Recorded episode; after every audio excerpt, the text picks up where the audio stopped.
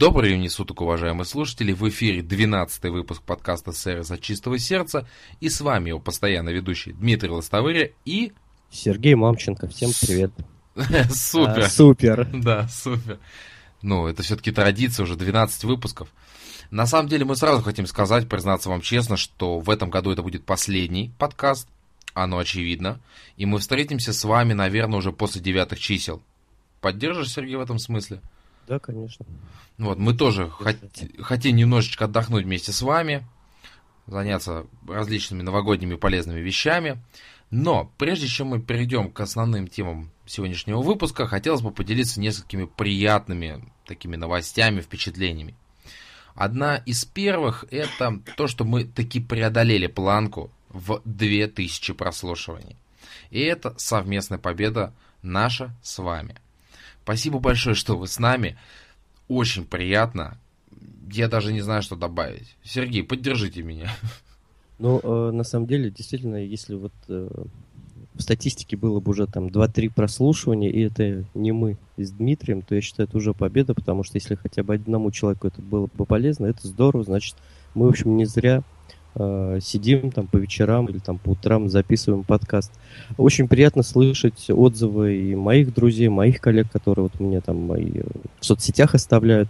Э, мы все это видим, мы это слышим, и большое спасибо вам, потому что для нас это, в общем, такой очень большой мотиватор для того, чтобы дальше этим заниматься. Отдельно хотел бы выразить благодарность и поздравить с наступающим Новым годом Вадима Дорофеева из города Воткинска, с которым, в общем, очень так активно сдружились и который теперь является нашим активным слушателем нашего подкаста. Вадим, с Новым годом!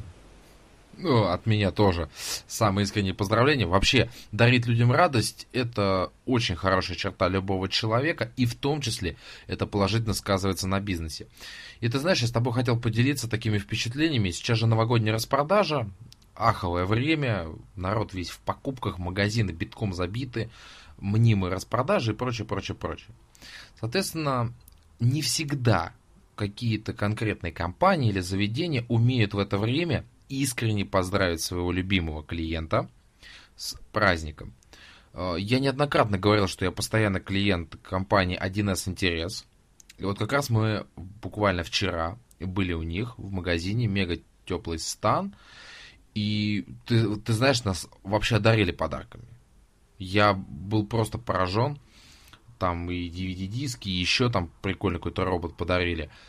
Пожелали всего самого хорошего. Ну, несмотря на то, что мы туда вообще как домой заходим. Но, ты знаешь, нас поздравили просто потрясающе. Я вот их хочу и тоже искренне поздравить, пожелать им успехов, чтобы они продолжали в том же духе. Коллектив там потрясающий.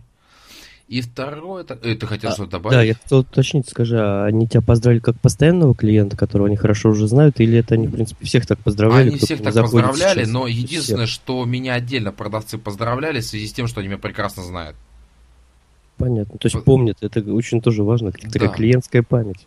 Да, да, да, они очень хорошо нас знают, мы очень намного у них затовариваемся постоянно. И это было очень приятно. Но подарки они дарили всем клиентам без исключения. То есть здесь важно это уточнить. Спасибо, Сергей, что на это отметил. И еще один момент, уважаемые слушатели, как раз это к примеру того, что мы говорили, пожалуйста, оставляйте отзывы, говорите заведению, да, которое оказывает потрясающий клиентский сервис, говорите им спасибо, отблагодарите их хорошими какими-нибудь словами. Ну, кто как может.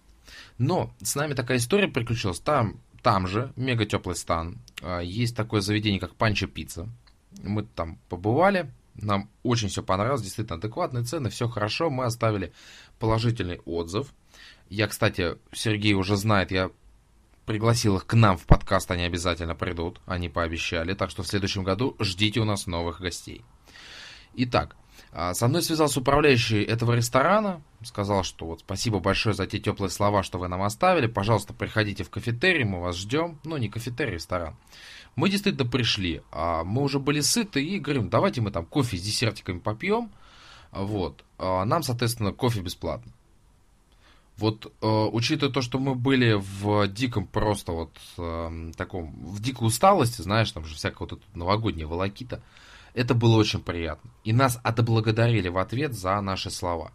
Поэтому, пожалуйста, я не говорю, что это с целью там сэкономить, вы теперь будете постоянно везде писать отзывы. Нет. Просто здесь искренне со своей стороны я их поблагодарил за то, какие эмоции они мне дали. В ответ я получил такие же позитивные эмоции. Они нашли, как меня отблагодарить. Это очень важно. Но я хочу прервать свой позитивный монолог, передать микрофон Сергею. Может быть, он хочет чем-то поделиться хорошим, рассказать нам. Ну, ты знаешь, я тоже об этом там, часто говорю, говорю и пишу в блоге, что вот э, воспринимать слова благодарности в адрес компании необходимо как такой мотиватор для дальнейшей работы этих компаний в этом же русле. То есть на самом деле вот мы все, все знаем, что нам приятно, когда нас там похвалили или отметили наше какое-то поведение хорошее, или отметили, ну, по отношению к клиенту, или отметили ситуацию, когда явно компания там превзошла все ожидания, может быть, где-то даже отошла от своих каких-то устоев, инструкций, там, правил для того, чтобы клиент был счастлив и был доволен. Так вот, мы э, призываем, конечно же, делитесь такой обратной связью, потому что это очень мотивирует, это важно, и сейчас очень много компаний, даже по своему опыту, они имеют группы в различных соцсетях, они имеют твиттеры. Напишите туда слова благодарности. Они всегда сделают там ретвита, репосты или поблагодарят вас за это. Но самое главное, что и они, и там их конкуренты, и другие компании, которые тоже, в общем, это все смотрят и читают, они будут ориентироваться на вот такие положительные отзывы клиентов, потому что, к сожалению, ну, вот в нашей постоянной жизни мы очень редко благодарим кого-то за что-то хорошее. Но вот это, к сожалению, такая тенденция. Я в свое время, когда вот отдыхал, ездил, по сути, в командировку в Пермь, и один, одну ночь останавливался в гостинице, я оставил положительный отзыв и написал об этом в своем блоге. Это пост э, отель, в который приятно вернуться. И э, отправил ссылку. В общем, администрация была очень довольна, попросили разрешения ретвитнуть вот, этот, вот эту информацию у себя там и так далее. Поэтому воспринимайте вот эти слова благодарности не только как некий элемент, там, может быть, даже хорошего делового тона, но и э, как элемент мотивации на будущее. Потому что вот мы говорим, что сервис можно изменить в лучшую сторону, это долгий процесс – но вот слова благодарности в адрес компании, которая превосходит ваши ожидания или даже просто на хорошем уровне оказывает вам услуги или продает хороший товар, этого того достойно. Благодарите других, и сервис у нас улучшится. Да, вот я, например, постоянно благодарен Сергею. Не знаю, как он же он там ко мне относится. Дмитрий, ну я... Самые теплые чувства. О, ох, спасибо. Итак, на этой такой вот позитивной ноте мы с вами поделились хорошим положительным впечатлением, давайте перейдем к основной теме нашего сегодняшнего подкаста. Мы с Сергеем достаточно долго совещались, э, каким должен быть последний выпуск, что в нем, и мы решили подвести какие-то итоги всех тех подкастов, которые у нас уже успели выйти. Может быть, их чем-то дополнить, резюмировать, снова так слегка затронуть чтобы напомнить э, тем, может быть, кто нас вообще не слушал, и это будет первый выпуск, к которому они присоединятся, чтобы им было удобно понять, да, там, какой подкаст им, например, был бы наиболее интересен в данной ситуации. Ну что, Сергей, давай двигаться постепенно. Готов? Да, давай начнем. Ну, начнем мы, естественно, с нашего пилотного выпуска, одного из самых больших по времени записи. Там свыше двух часов получилось. Ты знаешь, со своей стороны, я вспоминаю эти темы, которые у нас там были, хочу вот что сказать. В России ситуация с клиентским сервисом до сих пор крайне печальная, но, а, как говорится, давай друг другу честно признаемся, что все-таки есть проблески, появляются все больше, больше компаний, которые нас удивляют тем, что обслуживают, превосходя наши ожидания. И это очень приятно. В том числе в этой же сфере можно отметить выход нашего подкаста, который позволяет многим владельцам бизнеса, просто менеджерам, получать практическую информацию, которую они могут цеплять впоследствии в своей работе, там, в свой бизнес, в свои бизнес-процессы. И мы этому искренне будем рады. Что ты думаешь, вот вспоминая пилотный выпуск, о чем бы ты сейчас хотел бы такого сказать? Ну, ты знаешь, я вспоминаю о том, что мы очень сильно волновались Потому что для нас это был первый опыт, и ты знаешь, конечно, первый выпуск, он такой был сборная солянка, потому что, в общем, да. было много волнений, мы хотели обо всем сразу сказать, знаешь, что такая есть учительский эффект, я эффект, когда помню, когда первый раз пришел на практике, еще будучи там студентом четвертого курса, у меня был первый урок, я к нему очень сильно готовился. Открытый урок по географии, там присутствовал и школьный учитель, который это смотрел, мои друзья-коллеги. Знаешь, я безумно волновался, я пытался рассказать вот за эти 45 минут обо всем, что знаю. Такой, знаешь, вот бывает эффект, когда, в общем, ты выходишь там первый раз ну, к аудитории, в данной ситуации это был класс, и старался рассказать вот по теме урока все, что я знаю, при этом забывая от, немножко от тех целей, которые ставятся перед уроком, научить конкретным там знаниям, может быть, какие-то умения сформировать и так далее. Вот мне тоже показалось, что наш пилотный выпуск, он был таким похожим. Мы постарались охватить вообще сразу все-все-все, чтобы показать, что, может быть, действительно для нас эти темы важны, мы будем развивать их в дальнейшем. Но а, самое главное, что мы э, подчеркнули, что действительно клиентский сервис это тренд, как ты вот, тебя цитирую в данной ситуации, это действительно Спасибо. тренд, э, но вот очень хотелось бы, чтобы этот тренд был таким положительным, конструктивным и действительно рабочим, потому что у нас много различных трендов, которые, ну, они, скажем так, популярны, но за ними ничего не стоит. Они на словах. Да, вот хотелось бы, чтобы не только слова, но и были дела. И при этом вот мое, мое понимание сервиса это в том, что если о нем говорить, если его обсуждать, если делиться положительной обратной связью, если раз, разбирать и рассматривать там различные неудачные примеры сервиса и так далее, то постепенно, постепенно будет меняться, в общем, сознание, мышление людей, которые работают в сервисе, и как следствие поменяется и сервис. То есть вот, я считаю по-другому, то есть стандартами это не, не реализовать. Прочитав книжки или там сходив на 2-3 семинара, тоже вряд ли сразу все получится. Этим надо жить, этим надо, в общем, прочувствоваться по полной мере, как говорится. Но самое главное начинать с себя. Вот это я точно знаю. Тут даже, понимаешь, не, не столько, сколько себя. Многие владельцы бизнеса, например, понимают, что да, вот клиентский сервис, он важен, он нужен, но это дорого, или это там, знаешь, долго. Ну, вот мы с тобой неоднократно разбирали кучу различных мифов, связанных с клиентским сервисом.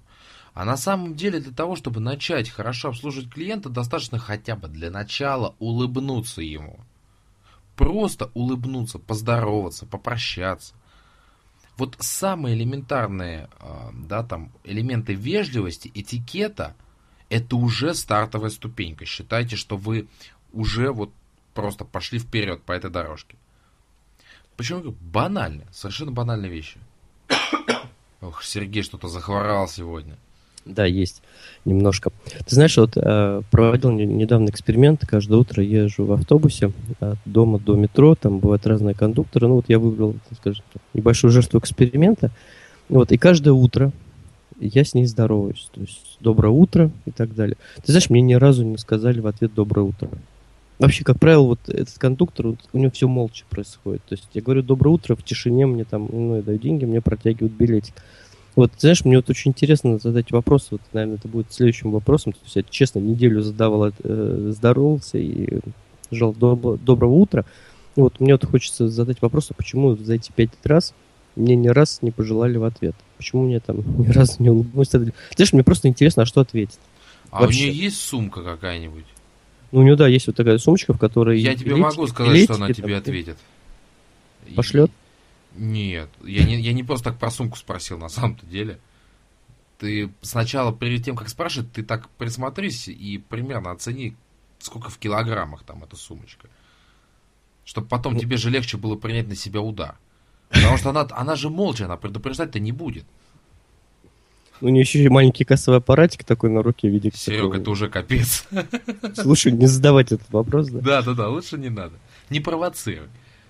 Ты знаешь, вот я, честно говоря, вот мы говорили про улыбку, про открытость при встрече там и так далее. Вот я очень рад тому, что вот у нас в доме а, есть один охранник, у нас круглосуточная охрана, мужчины в форме там меняются, смены и так далее. Но вот есть один охранник, который всегда улыбается, который всегда здоровается и желает, вот это просто потрясающе, желает каждый раз доброго дня – когда мы идем с ребенком, он всегда улыбается, и у меня ребенок протягивает ему руку, и охранник с ней здоровается, как с очень взрослым человеком там и так далее.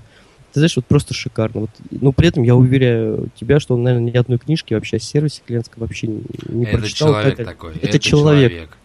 Это человек. Вот. Но это настолько вот действительно, мы даже с женой это часто обсуждаем, и я всегда привожу этот пример, потому что ну, я такого э, вот в категории охранников, я такого не встречал никогда. То есть это, знаешь, можно как это с лица слепок делать и показывать, всем рассказывать. То есть Ты знаешь, я очень вот ему благодарен за это. Он всегда дверь откроет, если видит, ну, он видит, кто там подходит к подъезду, чтобы там, не доставать ключи и так далее. Но самое главное, он улыбается, он здоровается. Когда была весна наступила, он пожелал с первым днем весны. Ну, видишь, охранник, да, это мужчина лет 50, наверное. Тебе желает там в общем, хорошего настроения и поздравляет с первым днем весны.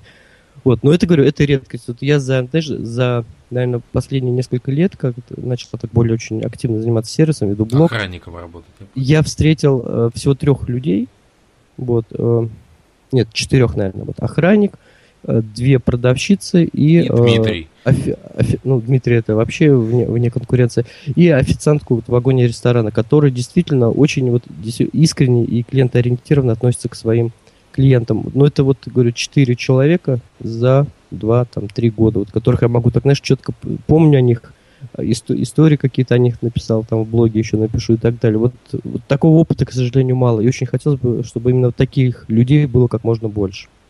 Ты знаешь, со своей стороны я хочу заметить, что я сам человек достаточно открытый, я всегда улыбаюсь. Главное не вызвать э, ощущение, что я какой-нибудь там дебил, там, ну что-то в таком роде. Люди как-то в последнее время, знаешь, пошли такие подозрительные. Если ты им улыбаешься, они думают, что ты дурак. Вот честно тебе скажу. Ну, ты знаешь, это не только связано с улыбкой. Ты вот обратил внимание, я иногда спрашиваю, там, вот иду по коридору коллег каких-нибудь, может быть, не самых близких, там, и так далее. Спрашиваю, ну как дела? Сразу такой настороженный взгляд. А что? Да, да, да, да, да. Вот, К чему знаю, вопрос, да? Вот спрашивайте, тебя просто вот поинтересовались, как у тебя дела, там, что, ну, наоборот, ну, порадуйся. Вот. А получается, что вот э, я такой достаточно человек, я говорю, открытый, доброжелательный, и есть люди, которые смягчаются и отвечают тебе тем же, ну, со временем, да, там, буквально пройдет там минут пять разговора. Есть люди, которые непреклонные, и они будут также продолжать там хамить, там грубить, еще что-то в этом роде. Здесь главное, я говорю, не поддаваться на провокации, оставаться таким, какой ты есть. Потому что, говорю, я никогда не забуду фразу из «Пиратов Карибского моря». Мир остался прежним, стало меньше содержимого. Ведь это, по сути, правда. Мир остался точно таким же. Но важно оставаться самим собой. А, там еще, знаешь, какое было выражение, я вспомнил, к чему хотел сказать. Фокус не в том, чтобы выжить, а в том, чтобы остаться самим собой. Вот это правильные это, слова. Папаша Джека Его Воробья, папа. да, да, да, да, Диалог вот. с папой. А вот этот диалог уже был в третьей части с э, капитаном Барбоссой. Вот. Но вот эти две фразы из пиратов мне не запомнились на всю жизнь. Я их очень часто использую, потому что они действительно правдивы и очень о многом говорят. Ну вот таким был пилотный выпуск. Я предлагаю перейти уже к следующему. С твоего позволения, естественно. Ну, естественно. А, естественно, спасибо. Смотри, в рамках второго выпуска мы с тобой разбирали лестницу лояльности потребителей, мы разбирали создание, собственно говоря, самих программ. А, давай я снова выскажу какое-то свое мнение. Вообще программа лояльности штука востребована среди клиентов, и те же, кстати, новогодние распродажи это показывают. Потому что в первую очередь клиент пойдет туда, где у него есть какая-то карточка со скидками или баллами, чтобы сэкономить, но это естественно. Под Новый год наши кошельки пустеют как никогда. А, поэтому этот продукт востребован, но при, естественно, самой его грамотной работе. Вот, например, мы возьмем компанию Burger King. Я их программу лояльности, Серег, вот честно, мы были вчера в Меге. Вчера. Вообще нет рекламы. Вот, а как вот они запустили? И что? Кто об этом узнает? А ты сам же понимаешь, какая проходимость-то в Меге? Там много новых людей постоянно. Это неправильно. А, также сюда я хотел приплести практический use case. Да, нашу любимую рубрику. Я сейчас объясню, в чем она состоит. Давай представим ситуацию, что, например, какое-то заведение, там, например, у которого там есть спектакли, оно выпускает буклеты через партнеров. Ну, ты знаешь, вот в супермаркете ты, например, достиг там сумму покупку, там, я не знаю, там, 3000 рублей, да, и тебе выдают какой-нибудь купон, там, я не знаю, на представление, там, на покупку, вот тут раздают сейчас, хуй, хотел сказать, сокровища этих ювелирных украшений. И знаешь, какая ситуация бывает? Вот тебе продавец не говорит, что нужно с собой взять чек. Ну, согласись, это же не очевидно. А ты приходишь, ты хочешь воспользоваться этим, а тебе говорят, а простите, а без чека нельзя. Так вот, коллеги, в рамках практического use я вам хочу сказать следующее. Обеспечьте вашу программу лояльности, работающую на всех этапах, вне зависимости от того, партнер это или нет. проинструктируйте э, сотрудников вашего партнера, чтобы они предупредили, там, например, клиента, что чек там обязательно, прикрепите его к этому талону, там, что вам дали, зависит там, сертификату, он вам потребуется. Займитесь, реально потратьте на это энное количество времени, чтобы потом не снимать кучу негатива с клиентов. Согласен с этой фишкой? Да, потому что вот на самом деле э, очень часто раздражает непонимание правил, а самое главное, когда они начинают противоречить, то есть правила какие-то или работа одной и той же э, компании ну, в разных там точках противоречит друг другу.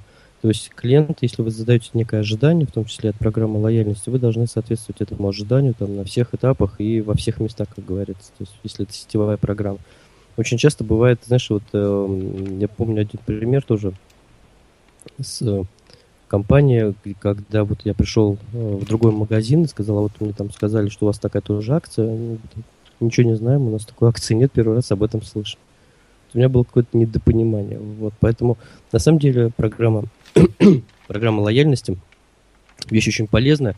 Но, ты знаешь, на мой взгляд, сейчас их стало настолько много, что люди действительно в них теряются, снижается восприятие программы лояльности. И здесь надо быть каким-то другим. То есть надо стараться придумать что-то очень новое, интересное э, и постараться выделиться. Тогда тебя, скорее всего, заметят, потому что, ну, карта, ло... карта лояльности или там дисконтная карта, это уже, знаешь, некая ожидаемая вещь, и я даже, скорее всего, удивлюсь, если при покупке в каком-то новом там сетевом магазине или еще что-то мне не предложат.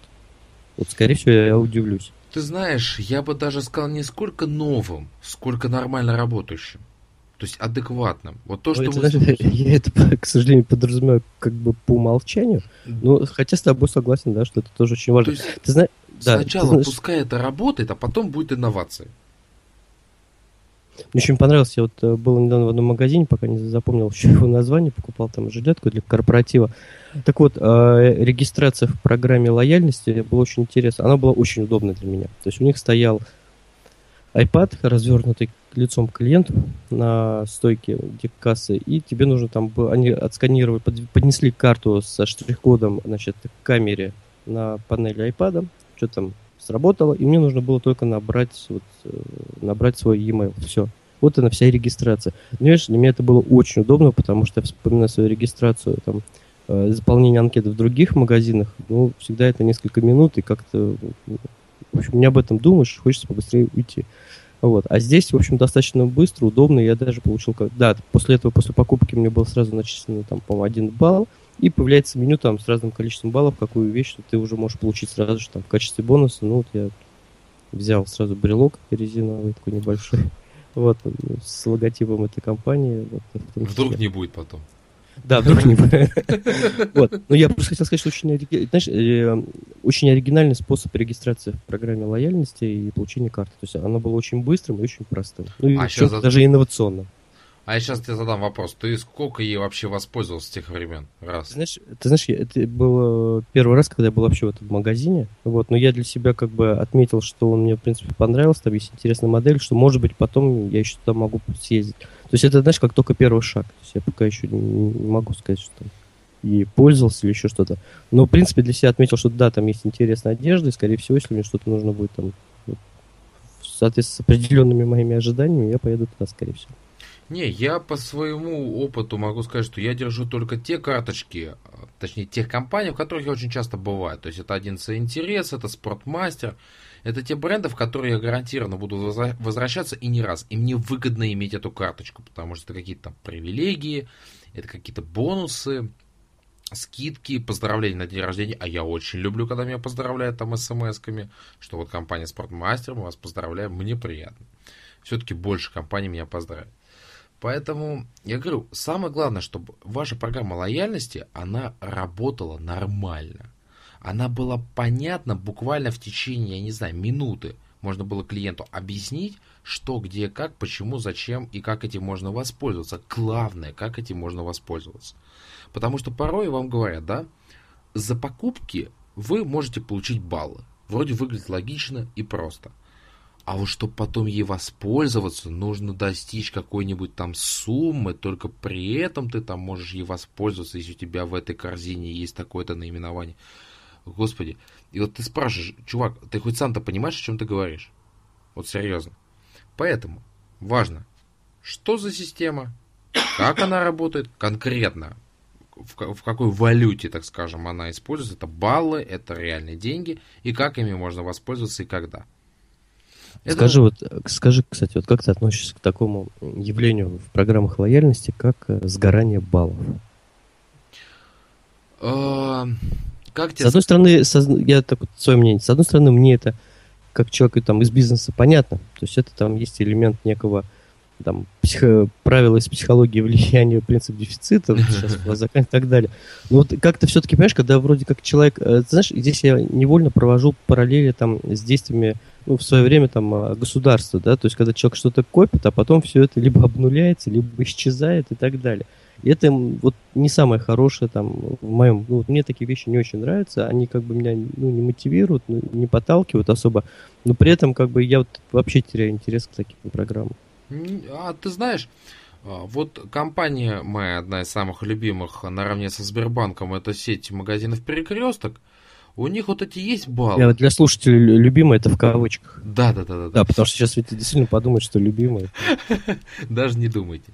Так вот, у них вот это есть карточка, у нас там какие-то баллы есть, и они сгорают каждый год. Серега, что ты думаешь? Да мне без разницы. Они что там копятся, что они там есть, что нет, мне без разницы. А все остальные карточки, баллы не сгорают. Поэтому я к этому никак не отношусь. Хорошо, давай возьмем другую ситуацию. Есть там ну, твой магазин любимый, где ты диски покупаешь. Там, предположим, у тебя там была бы карта, и тоже сгорали там раз в год все твои накопленные баллы, ты, бонусы и так далее. Ты знаешь, эм, опять же, действует ситуация, они бы у меня навряд ли бы оставались, потому что мы часто покупаем. А так, в принципе, я человек достаточно адекватный. То есть, вот как ты сказал, да, что ты вот понимаешь это с точки зрения бизнеса. Я аналогично. Я, естественно, понимаю, почему это делается и зачем. Я не могу сказать, что я прям ярый противник этих вещей. Единственное, наверное, знаешь, кому это не очень удобно, да, там каким-нибудь там пожилым людям, например. Да, кто там на пенсии живет, для них там сгорают эти баллы, и что им там бежать, покупать там, ну, вот такие вот моменты. Наверное, знаешь, это скорее какая-то этическая величина, нежели что-то остальное. А так я не против. Я абсолютно к этому адекватно отношусь. И мы подвисли. Да, и наступила тишина. Да, и наступила тишина. Нет, и мы с тобой еще в рамках подкаста разобрали вообще-то не только, как создается программа лояльности, собственно говоря, а лестницу лояльности. Один из тех инструментов, которые мы очень часто использовали и в наших подкастах, и в бизнесе, это пригодится вам отнюдь э, не один раз.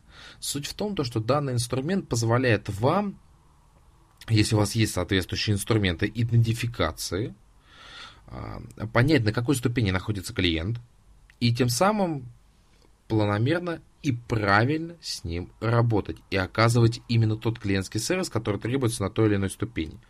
Я говорю сейчас не в целом, а о добавочном, так называемая добавочная ценность.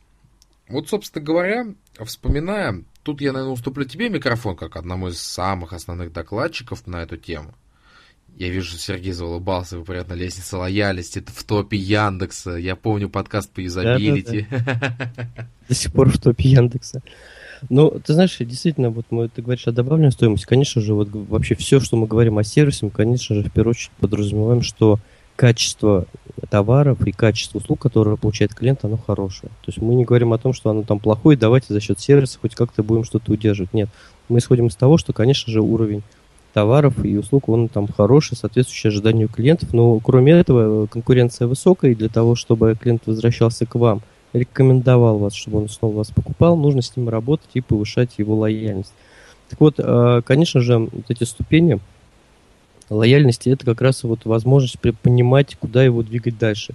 И понимать, там, насколько он для вас там лоялен или не лоялен. А, могу по опыту тоже сказать, что вот продвигать клиента вверх по лестнице лояльности, это, в общем, вещь сложная. А вот как он летит вниз по этой лестнице, это вещь очень простая. Я всегда вот э, на своих э, там, лекциях, семинарах приводил э, пример с эскалатором. То есть, когда, в общем, идти наверх сложно, а вот лететь вниз, ну, не дай бог, конечно, очень легко и быстро.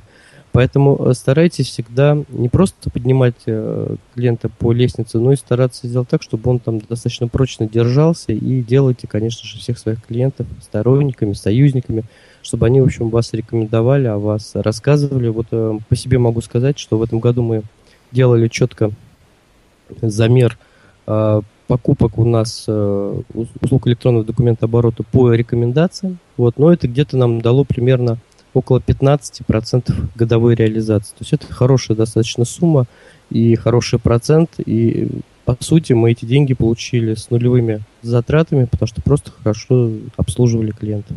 Ну вот я раньше сказал различные цифры, в том числе и книг шел и так далее. Э, ну вот по себе могу сказать, вот у нас 15%. Это как раз продажи по рекомендации. Это благодаря нашему подкасту. Это я так это подмазал. Я думаю, что если бы был, да, да, если бы был наш подкаст, я думаю, там было 50%, Дмитрий.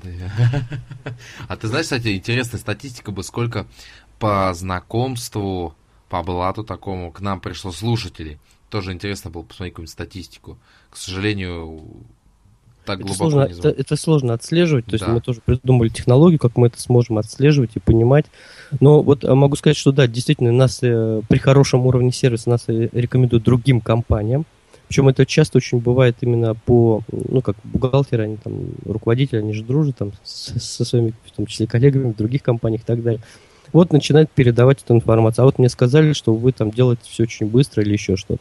Это первая ситуация. Вторая ситуация, когда один клиент приводит уже свои другие компании, то есть, например, бухгалтер ведет учет в разных компаниях, и вот он сначала одну подключил, посмотрел, как все это, потом видит, что все здорово, все хорошо, все нравится, переводит вторую свою компанию, третью компанию и так далее. То есть на самом деле, вот мы э, с тобой говорили, что очень часто владельцы бизнесов воспринимают сервис как очень большие расходы. На самом деле сервис это те дополнительные доходы, которые вы можете получить. А... И посчитать их, конечно, сложно, но вот примерный там уровень я вот сейчас обозначил по я, себе.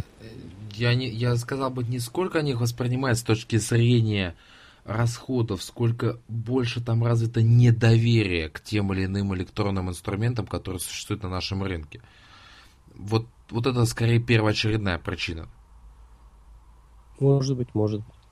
Вот. Соответственно, такой вот у нас был подкаст. Это был второй выпуск уже. Я предлагаю двигаться к следующему, если ты не против. Да, давай. Следующий был очень такой интересный. Я вот сейчас даже смотрю хронометраж первой части этой темы. Было больше двух часов. Два часа три минуты. Ох, да. Я помню, когда-то мы записывали да, действительно такие большие объемные подкасты ценность претензий, источники их получения. На самом деле, мне кажется, уже бесполезно говорить о том, насколько цена та или иная обратная связь от клиента, причем неважно, как она получена в нормальном виде или в матерном, а в любом случае вы должны быть ему благодарны, понять то, о чем он сказал, что вы можете сделать для того, чтобы, во-первых, решить возникшую ситуацию и избежать этого в дальнейшем. Но, а, кстати, это как раз первый выпуск, где ты рассказал мне о великой, непобедимой, невозможно прекрасной программе лояльности компании Burger King. Да. А Повелитель вкуса, по-моему, называется. Да, Повелитель вкуса где-то неизвестно где. Итак, а в чем же, собственно говоря, состоит ценность жалоб и претензий? Это для вас, по сути, бесплатная точечная навигация по тем или иным недостаткам ваших бизнес-процессов или ваших сотрудников. Мне сложно, честно, как-то вот еще это объяснить более простым и понятным языком. Может быть, ты сможешь? Ну, ты знаешь, я бы добавил, что вот нужно для себя четко а, обозначить один важный момент. Хотите, э, хочет ли ваша компания стать лучше в области сервиса? Если вы себе однозначно говорите нет, ну не вопрос выключай, вы, вы, вы, нажмите кнопочку стоп и займитесь чем-нибудь более полезным. Если вы себе однозначно говорите да, то вот жалоба как раз это один из важнейших инструментов, который позволяет компании стать лучше, который позволяет улучшить сервис. Не, вот. не, подожди, подожди, подожди. Ты вот правильно сказал, готов ли я, человек, э, человек тут заняться клиентским сервисом, и вот второй раз себя спросите, точно ли я готов это делать прямо сейчас? Не с понедельника, не со вторника, не со среды, а прямо сейчас. И, всегда, вот тогда... И постоянно. Да, вот прямо сейчасшнего момента, прям с трех часов ночи и до конца своих дней. Вот теперь я снова уступаю Сергею. Вот если вы себе ответили так на этот вопрос, вот теперь вы слушаете Сергея. Я могу четко даже по опыту работы там в своей, в своей компании, где занимаюсь как раз с бытовыми вопросами, сказать, что когда приходит жалоба, мы действительно, с одной стороны, вот, э, вот я сейчас говорю об эмоциях, внутренне иногда это бывает неприятно, потому что, ну, ты понимаешь, вот мы выкладываемся, мы все делаем для клиентов, а им все время что-то не нравится, они еще что-то хотят. И это вот самая большая ловушка, вот работая с жалобами, с претензиями. Сразу мы встаем как бы в позу, сразу мы чувствуем, что клиент по ту сторону баррикады, он что-то от нас хочет, и все. И дальше начинается, кто кому, кто кому больше нахамит. Вот, на самом деле, вот здесь вопрос э, принятия вот этой жалобы, я сейчас говорю о психологической составляющей, принятия жалобы, принятия претензий или хотя бы э, подойти там, подойти к такой ситуации, что клиент вообще имеет право жаловаться, это, в общем, нормально, это нормальная практика, вы сами постоянно тоже куда-нибудь э, внутренне жалуетесь, ну, просто, может быть, не пишете это и так далее. Поэтому каждую жалобу надо воспринимать именно как вот такая бесплатная попытка клиента сделать вашу компанию лучше. Может быть, это клиент от вас потом уйдет, но, по крайней мере, вот этот опыт, который он вам передал, свои жалобы, он позволит что-то изменить. Могу сказать по себе, да, за этот год мы тоже получали различные жалобы. Я думаю, что общее количество порядка там 20-25. А, ты... Нет, нет. Вот. И ты знаешь, а, каждая жалоба, она нам давала возможность что-то изменить в себе и стать лучше. И самое главное, вот здесь я всегда, знаешь, на что ориентируюсь, чтобы жалобы не повторялись. Ну, для меня это очень... Для меня это... Извините. Для меня это очень важный индикатор, что если жалоба регулярно повторяется, это значит, мы что-то все равно продолжаем делать не так. Либо мы не поняли смысл этой жалобы, либо еще что-то. Вот жалобы, это знаешь, как вот я всегда своим сотрудникам говорил, у них всегда есть право на ошибку, но ошибки не должны повторяться. Вот здесь то же самое с жалобами. Всегда анализируйте, если у вас есть возможность что-то изменить, меняйте. При этом, ты знаешь, вот тоже есть, э, я знаю там людей, которые э, считают, что вот клиенты, они хотят там нажиться, там, они хотят специально вот там нас как-то унизить, вот, и почему должны для них что-то делать, прогибаться, там, они же в магазин приходят, продукты покупать не требуют, там, налево и направо и так далее, все. Это подход тоже имеет место, но здесь надо просто понимать, если вы действительно, вот как Дмитрий говорит, хотите стать лучше, и ваш бизнес стать лучше, и вы себе даете это а, как бы такой зарок, что да, мы вот с сегодняшнего дня и там до конца своих... Поклялись на мизинчиках? Да, поклялись на мизинчиках. Вот, тогда вот такого мышления быть не должно, потому что если вы действительно что-то хотите изменить, то вот такое мышление, оно вам не даст ничего, не даст возможности изменить себя и там стать лучше. Вот. Я скажу по себе, да, это неприятно, но это очень важно для развития бизнеса. И э, с точки зрения, опять же, там, руководителя бытового подразделения, вот говорю, вот внедряя изменения после различных жалоб, мы становимся лучше. И такие жалобы у нас не появляются. Я говорю, вообще, на самом деле, я фиксирую там за последние три года сокращение Э, различных жалоб, связанных там, с оформлением наших услуг и так далее. Это радует. То есть, значит, все-таки это работает. Но это, говорю, это сложно с точки зрения там, э, знаешь, э, обучения и развития своих сотрудников и своих подчиненных, потому что, говорю, сначала всегда все воспринимается в штыки. Вот. Хотя, да, бывает ситуация, когда клиент не прав, там, я рассказывал эту ситуацию, клиент обвинил нашего сотрудника, по сути, в краже флешки, потом выяснилось, что она сама ее куда-то там убрала, и вообще у нее было плохое настроение, потому что утром собака там что-то то ли укусила и кого-то там, то ли еще что-то. В общем, человек пришел уже на работу с негативом, а тут еще что-то флеш куда-то пропала, и надо было на ком-то сорваться. Он пришел, его там колотил, говорит, вот она такая и так далее. Ну вот э, работали, и сейчас, конечно, таких ситуаций не бывает. То есть здесь очень важно как бы настроить сотрудников на понимание истинного смысла там жалоб, что в конце концов это не к ним лично, а компании адресованная вещь. Вот. Но при этом они являются частью компании, они являются, в общем, лицом компании и так далее. Это э, сложный момент, но ты знаешь, он очень действенный. Поэтому я вот э, с своей стороны присоединяюсь к пожеланию Дмитрия. В общем, дайте себе, как говорится, обязательство относиться вот к жалобам так, как если бы это были ваши собственные жалобы или жалобы ваших самых близких людей. Я вас уверяю, вы там а, облет бы расшибились, э, чтобы сделать все хорошо. Вот здесь вы должны действовать в таком же ключе. Серега, попей водички, ты сейчас, я не знаю, что с тобой будет по голосу. Знаешь, я, к сожалению, немножко простудился, да, поэтому голос у меня немножко там хромает. Ну, надеюсь, до конца подкаста все будет нормально. Ну, супер. Ты знаешь, а, если закончить как раз конкретно с этим выпуском, то мы там еще разбирали различные источники. И здесь я хочу сказать все просто. У клиента должно быть несколько возможностей, по которым он может высказаться. Все эти источники должны быть легко доступными, они должны обрабатываться и прочее, прочее, прочее, о котором мы поговорим буквально через несколько выпусков, которые мы сегодня разбираем, естественно. Поэтому ты готов двинуться к четвертому, одному из самых скандальных выпусков, наверное, наших? Ну, ты знаешь, я бы не сказал, что он там скандальный, я скажу, сказал бы, что он интересный, потому что, по сути, этим выпуском мы открыли такую целую серию выпусков по обсуждению профессий. Профессий, да. с которыми мы сталкиваемся. Да, но у нас какие были профессии, прости меня, по-моему, самые обсуждаемые. Я напомню нашим слушателям, это были кассир, курьер, водитель маршрутного такси, оператор горячей линии и охранник. Собственно говоря, э, по профессиям у меня такие есть какие-то общие пожелания. Прежде всего, как Сергей неоднократно говорил, а я с ним неоднократно соглашался на данную тему, важно оставаться профессионалом в той отрасли, в которой ты работаешь. И никак иначе. Э, и ты знаешь, еще что мне пришло в голову каждый должен понимать, какую роль он играет в сервисе, конкретно там в компании, да, в зависимости от той роли, которую он играет. Что ты на эту тему думаешь? Ты знаешь, вот э, говоря о кассирах, э, я там, конечно же, понимаю, что вот они, может быть, себя в меньшей степени воспринимают как работники там э, сервисного се, се, сервиса в этом плане. То есть их задача там пробить товар, взять деньги, выдать сдачу и следующий, как говорится.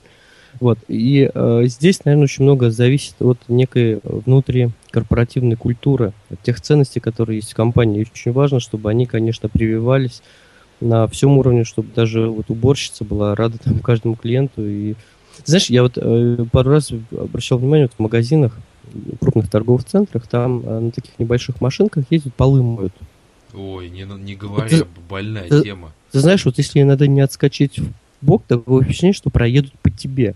Вот, вот, вот, не говори. То есть я, я, я, я, да, я воспринимаю иногда себя как не такую помеху их работе. Хотя их работа вроде делается как для меня, потому что, ну, чисто поло это... Причем он тебя даже не видит, то есть он просто едет на пролом, как будто у него мигалка и номер АМР. Я напомню, что это правительственные номера. Вот. И да, вот кстати, как-то мы их... За... А давай мы их добавим в как раз в обсуждение профессий. Ну, как вариант. А вот, как их поэтому... назвать? Мойщик а на я... Такая, знаешь, неоднозначное, Мой... неоднозначное восприятие может быть. Мойка мобиль? Я не знаю, отскочи кто может. А, да, да. Отскочи. Вот, вот такая. Самом... Я к тому, что если действительно компания внедряет сервис, то вот эта идея сервиса, как главные ценности компании, должны быть э, ну, пропитаны, по сути, все сотрудники. От уборщицы, которая должна, в общем, тоже улыбаться, до мойщика на колесах, как вот Дмитрий его назвал до, до охранника и так далее. То есть вот и стараться во всем там по, помогать, помочь клиенту. Ну и вообще как-то быть более чуткими, что ли, наверное, клиенту. Человечными. Самое Человеч... простое объяснение, которое я могу дать на самом деле. Но я говорю, это касается любой профессии. В рамках того подкаста мы их разбирали более детально, исходя из конкретной да, специфики, в которой они работают. Но я говорю, вот улыбки, ну так этого не хватает. И я замечу, что искренние улыбки – я думаю, что если вы сейчас сделаете там голливудскую такую в 64 зуба улыбку, то это кому-то понравится. Если клиент увидит фальш, это капец. Всем вашим усилиям. Действительно, вот просто искренне улыбнитесь, порадуйтесь тому, что клиент к вам пришел, пришел с покупками. Да. Пожелайте ему хорошего вечера, утра, дня, там, приятного аппетита, если вы видите, что там, например, обед взял человек, пожелайте ему приятного аппетита. Поверьте мне, люди это замечают, и они отблагодарят вас сто процентов.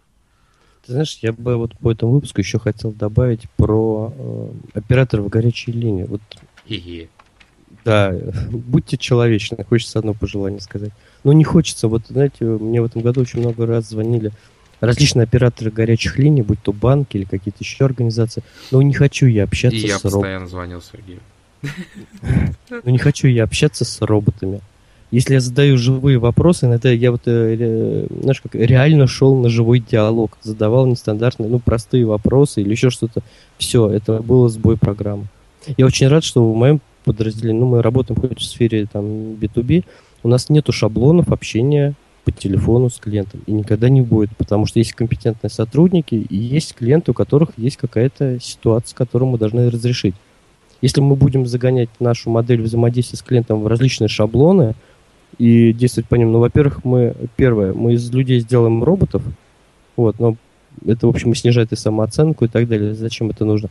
А во-вторых, э, как только возникает какая-то нестандартная, непродуманная ситуация, а такие ситуации всегда будут, потому что, возвращаясь к моей любимой книжке, если это же клиент, идиот Майкла Лоуна, что э, если есть взаимодействие между людьми, всегда может пойти что-то не так. Такое всегда будет, это нормально. У вас должны быть сотрудники, которые смогут там понять, продиагностировать эту проблему и найти решение. Но вот э, шаблонное общение, вот ты знаешь, я думаю, что в следующем году я, наверное, просто не буду даже разговаривать. Ну, мне жалко своего времени, отвечая на вот эти, э, не, знаешь, как даже нечеловечные, неестественные какие-то шаблонные фразы. Особенно, когда я тебе говорил уже, это вот этим грешит наш родной Сбербанк, это О. такое топорное использование технологии двух «да» или трех «да». Ну, это одна из технологий в продажах. Ну, если вы хотите какую-то технологию применить, ну, хотя бы изучить ее действительно э, грамотно, Учите серьезно. людей перед тем, как... Да, потому что то, что вы делаете, это вот ну, для человека, который все-таки в бизнесе работает, а по большей части все-таки кому звонят, там предлагают различные банковские продукты, я полагаю, что это ну, люди, в том числе работающие в сфере бизнеса, в том числе и так далее. Но это смешно просто. Просто смешно, потому что мне человек пытается продать какую-то ценность, почему я понимаю, что он сам ее, а, не понимает не умеет продавать. Вот мне неинтересно с таким человеком общаться. Мне всегда интересно общаться с живыми, интересными людьми. И если они что-то не знают, ничего страшного. Они могут всегда выйти из этой ситуации, там, сказав, да, вы знаете, а вот сейчас не смогу ответить. Но я давайте уточню и с удовольствием вам перезвоню и так далее. Все, будет живой диалог. Поверьте, что живой диалог всегда притягивает внимание и общение лучше, чем вот эти шаблоны, топорные фразы. Вот я говорю, за последний год я вот столько столкнулся вот с этими роботами, я вот реально по-другому их назвать никак не могу. Просто роботы. И мне, с одной стороны, жалко этих людей, потому что я понимаю, что это не их инициатива, это навязывается компаниями, ну, я считаю, это большая ошибка. Это вот просто там смерть горячих линий со временем. Ну, почти, почти. Есть все-таки хороший колл-центр, есть где-то специалисты, которые это умеют делать. В том числе я сейчас с этим подвязан немножко, поэтому э, здесь э, проблема по большей части в том, что э, все воспринимают колл-центр как обузу. То есть даже не то, что абузу, а такой какой-то проходной элемент в бизнес-процессе. То есть вот он просто принимает звонки, он их там ретранслирует, он обзвонит. Почему-то владельцы бизнеса считают, что это вот лакейская работа совершенно элементарно, поэтому они не понимают, что на самом деле там должны быть люди с идеальными коммуникативными навыками, которые умеют оперировать любой информацией, как правильно Сергей сказал, и помочь клиенту проконсультировать его даже без хребтов. Ты знаешь, я думаю, что они еще должны уметь хорошо слушать и слышать клиента. Это ну, тоже это... очень важно. Потому что иногда задаешь вопрос или какую-то реплику, а тебя не слышат, они говорят дальше. Или такая, знаешь, пауза и по своему алгоритму дальше. Ну, а это потому что система мотивации так построена, я думаю, ты это прекрасно понимаешь. Понимаю, конечно. И жалко, вот. Но просто к тому, что э, форточка вот ко мне как к клиенту, вот через такой канал взаимодействия, она будет закрыта уже очень скоро, потому что, ну, говорю, мне неинтересно. Ну, это, больше, это, это, по большей части, это, это по большей части раздражает. Понимаешь, это раздражает. Да, естественно, я с ним вообще не общаюсь. Можно... Я расслаблен как никогда. Мне только со Сбербанком не везет. Но это ладно. Итак, мы разобрали. Давай двигаться дальше к пятому нашему такому и первому от половинчатому юбилею, в рамках которого у нас, во-первых, был первый гость, а точнее гостья. Я напомню, что у нас был, у нас была прошу прощения, представительница компании Usability Lab Юлия Суворова. А, на наших э, анонсах можно найти ссылку на ее вебинар, послушать, посмотреть. Там много есть интересного и вкусного. И это тоже был, честно, я вспоминаю, отличный подкаст. Юля отлично вписалась в нашу компанию. Было много шуток, много интересного, всякого прикольного. Сергей задавал много интересных школьных вопросов. Я, я, я же учитель все-таки по образованию. Да, да, да, да, да. Нет, на самом деле хороший выпуск. В рамках него, мне кажется, мы с тобой на 100% доказали, что корпоративный сайт сегодня он уже не может существовать просто для галочки. Он действительно выполняет роль представительства вашей компании непосредственно в интернете. Он может самостоятельно продавать, он может самостоятельно предоставлять информацию вашим клиентам, то есть что снижает, да, там, например, уровень нагрузки на продавцов, на ваш колл-центр, если у вас все там подано в достаточно правильном виде. Как это сделать? Послушайте наш подкаст. Потому что, честно говоря, нам сейчас с Сергеем вдаваться в детали будет, мне кажется, с тобой достаточно проблематично. Или ты хочешь высказаться? А, я единственное, что хочу сказать. Если вы хотите на 100% понять, как не надо делать э, сайты, зайдите на корейские и японские, китайские сайты. И вы поймете, как не надо делать ваш веб-сайт. Сергей, я, я добавил здесь опять простой, в общем, совет, простую рекомендацию, что оценивайте свой сайт с точки зрения не вот себя как компании, там, насколько он соответствует вашим брендбукам, вашим наворот, наворотам. Нет, это тоже так, должно так, быть. Если брендбук есть компания, он должен быть Нет, ну, стилизован ну, обязательно. Замечательно. Но на первом месте должно быть удобство для клиента. Вот то, что, о чем мы а, говорили, юзабилити. По, по умолчанию, да. Сергей, по умолчанию, как ты Просто очень часто просто компании, они все делают сначала в соответствии с своим брендбуком, и как вот им важно, чтобы это было в интернете, при этом забывая об удобстве с точки зрения клиента. То есть делайте все по-простому и понятно. Вот я приводил в рамках этого выпуска пример, когда я причем в интернет-магазине не мог найти кнопку «Купить» при заказе аккумулятора. И, в принципе, в общем, то, что было достаточно непонятно, пестро там все. Вот. Но я ушел в другой магазин. Всего лишь вот такая простая вещь. Поэтому да, кажется, делайте простые, очевидно. удобные сайты, да, консультируйтесь со специалистами, потому что понятно, и я, и Дмитрий, мы прекрасно понимаем, невозможно быть во всем экспертами. Ну, вот. ну, вот. ну, ну. ну ладно, это шутка на самом деле. Но есть замечательные компании, вот, которые могут вам в этом плане помочь. И самое главное, не забывайте, говорю, оценивайте все с точки зрения удобства клиента. Попросите ваших друзей, знакомых, пусть они зайдут на ваш сайт, да, попробуют да, да, сделать да. какие-то действия, и расскажут вам, вот, а насколько им было это удобно. То есть, на самом деле, всегда есть возможность что-то сделать. Самое главное, что-то делать. Главное желание. Вот главное желание и не останавливаться, если у вас что-то не получается. Вот серьезно. Да, там, может быть, здесь что-то не получилось, там не получилось. Неважно. Но через тирание к звездам тяжело в учении, легко в бою. И тут я вижу, что Сергей меня флагом сзади машет, да? Нет, Сергей болеет, я понял.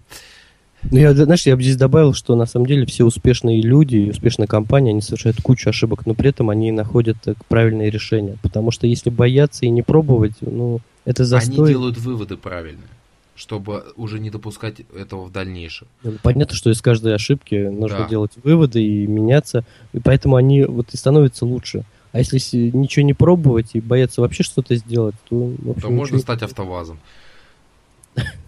Ну давай без антирекламы. Не, ну почему? Я, я, кстати, максимально честен с нашими слушателями. Наверное. Ладно, давай перейдем к шестому выпуску. Мы там обсуждали действительно очень большую проблему в финансовых кредитных организациях. Почему, вы знаете, уважаемые слушатели, не очень понятно, с чем связано чем связан вообще такой низкий уровень сервиса, оказываемый этими компаниями, при том, что их доходы, они астрономические. Я тут сделал небольшую такую сводку, которую хотел бы озвучить. Первое. Владельцам банков нужно научиться тратить деньги на обучение. И самый яркий пример это то, что вот компания Сбербанк, она, например, купила Джона Шоула. Он приехал, я думаю, сумма гонорар там была достаточно хорошая. То, что Джон Шоу бегал, плясал, он был очень доволен. И, ситуация в чем? Это как-то помогло? Нет. Посмотрите, а, можно увидеть, да, там, что зайти на любой там сайт, там, бизнес-тренер, у него будет там, я был в банке таком-то, в таком-то. То есть они все постоянно пользуются их услугами. Вот теперь еще раз задайте себе вопрос. А помогло ли? Так вот, а зачем тратить, собственно говоря, такое большое астрономическое количество денег на то, что не помогает? Вот зачем? Поэтому, первое, умейте тратить деньги на обучение. Второе, текучка кадров не помеха. Объясню почему. Нужно стартово, грамотно работать с новичками. Впилить им в мозг, что клиент – это не статическая единица, а это уникальный наш клиент со своими особенностями, повадками, голосом, с чем угодно. Обучите, ему, обучите его продукту, как этот продукт решает проблемы клиента, что клиенту может потребоваться дополнительно. Дать ему пару книжек, я не знаю, по коммуникациям, по менеджменту, чтобы хотя бы человек примерно понимал, что от него хотят. И если вот у вас большая текучка кадров, при грамотном обучении людей у вас сервис в любом случае будет сохраняться, потому что люди проникнут с этой культурой. Я опять же напоминаю пример Toyota, который прям изначально на любой ее вакансии написано, что участие в усовершенствовании бизнес-процессов компании. Следующее, технологии не панацея. Не надо думать, что компания Сбербанк, счастливая и радостная, внедрила у себя электронную очередь, это как-то ей помогло. Мне кажется, это только ухудшило ситуацию. В связи с тем, что эта система умудряется вылетать, ломаться, администратор не может ничего сделать, айтишники я вообще не знаю, где пропадают. Не надо думать, что внедряя все вот эти самые последние плюшки, это каким-то образом поможет банкам. Нет все должно внедряться осознанно, грамотно, обучить персонал, как с этим взаимодействовать и помогать клиентам с этим работать. Вот единственное, за что я могу поблагодарить Сбербанк искренне, это за тот персонал, который стоит при дверях, как правило, и консультирует тех, кто хочет оплатить свои услуги там через банкоматы или просто спрашивает, подскажите мне по вот этому вопросу, в какое окошко пройти. Вот это хорошее нововведение, потому что Сбербанк... Так, знаешь, ресепшн на ногах, в принципе, вещь полезная. Да, я вот за это я готов поблагодарить, потому что я, в принципе, ни в одном больше банке такой вещи не видел. Молодцы, вот в этом молодцы. Дальше, меньше впаривания. Но откровенно, фактически, какую бы операцию вы ни делали, вам обязательно предложат какой-нибудь кредит, какую-нибудь карточку оформить. По телефону, вот Сергей говорит, да, что роботы с ним общаются. Они же ему не продают, они ему впаривают, втюхивают, впихивают в ухо, как угодно это можно распознать, но это не продажа в исконном ее понимании. Поэтому не надо вот клиенту сходу предлагать 3000 ваших услуг. Здесь можно просто обратить внимание, что вот он к вам раз пришел, два пришел, три пришел, значит у него он уже к вам лоялен, и можно над этим поработать. Отнеситесь к этому адекватно. И последнее, мы об этом уже немножко поговорили, это улучшить качество самих колл-центров. Но мы об этом уже сказали достаточно много. Вот, Серег, ты послушал мои какие-то критерии, да, которые я выделил. Что ты скажешь об этом? Ну, ты знаешь, я действительно вот э, фиксирую для себя, что уровень банковского обслуживания почему-то резко падает. Вот я по себе это могу сказать и по общению с женой, что действительно в последнее время э, нам впаривают, действительно именно впаривают различные банковские продукты. Иногда, э, знаешь, вот э, говорят одно, а когда выясняют, ну, при детальном рассмотрении выясняется совершенно другое. Причем, ты знаешь, иногда под э, впариванием банковских продуктов еще пытаются и э, знаешь, как это, заполнить э, заявление на перевод пенсии в какой-то свой негосударственный пенсионный фонд. Да, да, да, да, да. Это теперь новая тенденция у банков, это еще и деньги пенсионные тоже, в общем, как-то перевести. Ну, когда государство вот. разрешило, они тут же все рванули в этот бизнес. Надо надавать ну, какое-то безумное количество карточек банковских, непонятно и так далее. Брошюрок. Сам, вот как-то, да, то есть теряется какой-то вот элемент, что банк что-то очень серьезное и человечно. Ты знаешь, вот у меня больше восприятие такого уже несерьезного, и временами очень много разочарований. Ты знаешь, я вот приводил недавно, по-моему, пример с банком Траст, что сейчас многие банкоматы не принимают э, пятитысячные купюры. Э, я пришел платить э, по кредиту, вот, и э, у меня 5000 и еще там мелкие купюры. И, понимаешь, для меня, там, конечно, маленькая такая наклеечка, знаешь, такая бумажка, которая скотчем прилеплена прямо на банкомат, что 5000 купюры не принимается. Но вот ты знаешь сразу, первое, э, у меня негатив. Ну, хотя бы напишите, что, к сожалению, там, поймите нашу ситуацию, там, или еще... Я понимаю, почему они не принимаются, как бы, ладно, я, может быть, даже с этим согласен. Они констатировали факт. Да, ну можно хотя бы извиниться, какой-то вообще такой человечный. Э, дальше, какая ситуация, что можно было бы написать, что вы, конечно же, можете пройти в кассу и оплатить это там, либо разменять, как вам удобно, ну еще что-то, то есть какие-то побуждающие действия. Я пошел в кассу, там было очень много народа, вот, я не знаю, не знаю, меняли, не меняли, но мне просто свое время жалко, я побежал в соседнем, хорошо, в этом здании 5 банков, я побежал в другой, Сбербанк, разменял 5000, вернулся обратно, засунул в этот банкомат. Ну, ты знаешь, вот как-то вот было какое-то неприятное ощущение. Это одна ситуация. А вторая ситуация, когда я забыл карточку, мне пришлось по паспорту, значит, э, делать эту платежку, ну, карта, которая идентифицирует меня как клиент, но это не проблема, по паспорту идентифицирует клиента в банке. Ну, вот ну, мне так казалось. Но с меня еще взяли комиссию 100 рублей. Ты знаешь, вот у меня было жуткое такое неприятие, разочарование, что, в общем, я и так банку плачу проценты, и вот в ситуации, когда, кстати, банкомат не работал, ну ладно, я, там главная карточка это должна быть. ну, еще 100 рублей за то, что она там в чине, кстати, это какое-то безумное, к 15 минут оформляла платежку. Ну, это вообще... Это... И потом я с ней еще в кассу ходил. И за это взять 100 рублей. Ну, вот ты знаешь, у меня вот как-то это так вот практически крест поставил на взаимоотношениях с этим банком в будущем. Потому что, знаешь, если вот даже так пытаться наживаться там на своих клиентах, ну, не знаю, мне это как-то очень... Знаешь, вот я сказал, знаете, я не взял карточку, тогда, ой, да ничего страшного, давайте мы сейчас быстренько вам все оформим, там вот платежечек, пожалуйста, оплатите, все. Вообще бы был только вот поцеловал бы в щечку. А так, в общем, даже как-то и не хочется.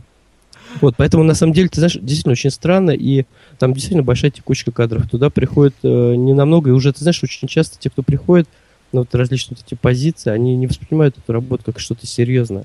Может быть, раньше это было пафосно, там сказать, я работаю в банке. Сейчас, мне кажется, это уже такого нету, и на самом деле, вот я говорю, уровень банковского обслуживания, он э, действительно все падает, падает, падает. Скорее всего, все придет к тому, что просто будут там какой-то ряд банков, действительно, которые там профессионалы, и такие, знаешь, мелкие, мелкие, мелкие всякие, несерьезные. Ну, государственные банки останутся и все.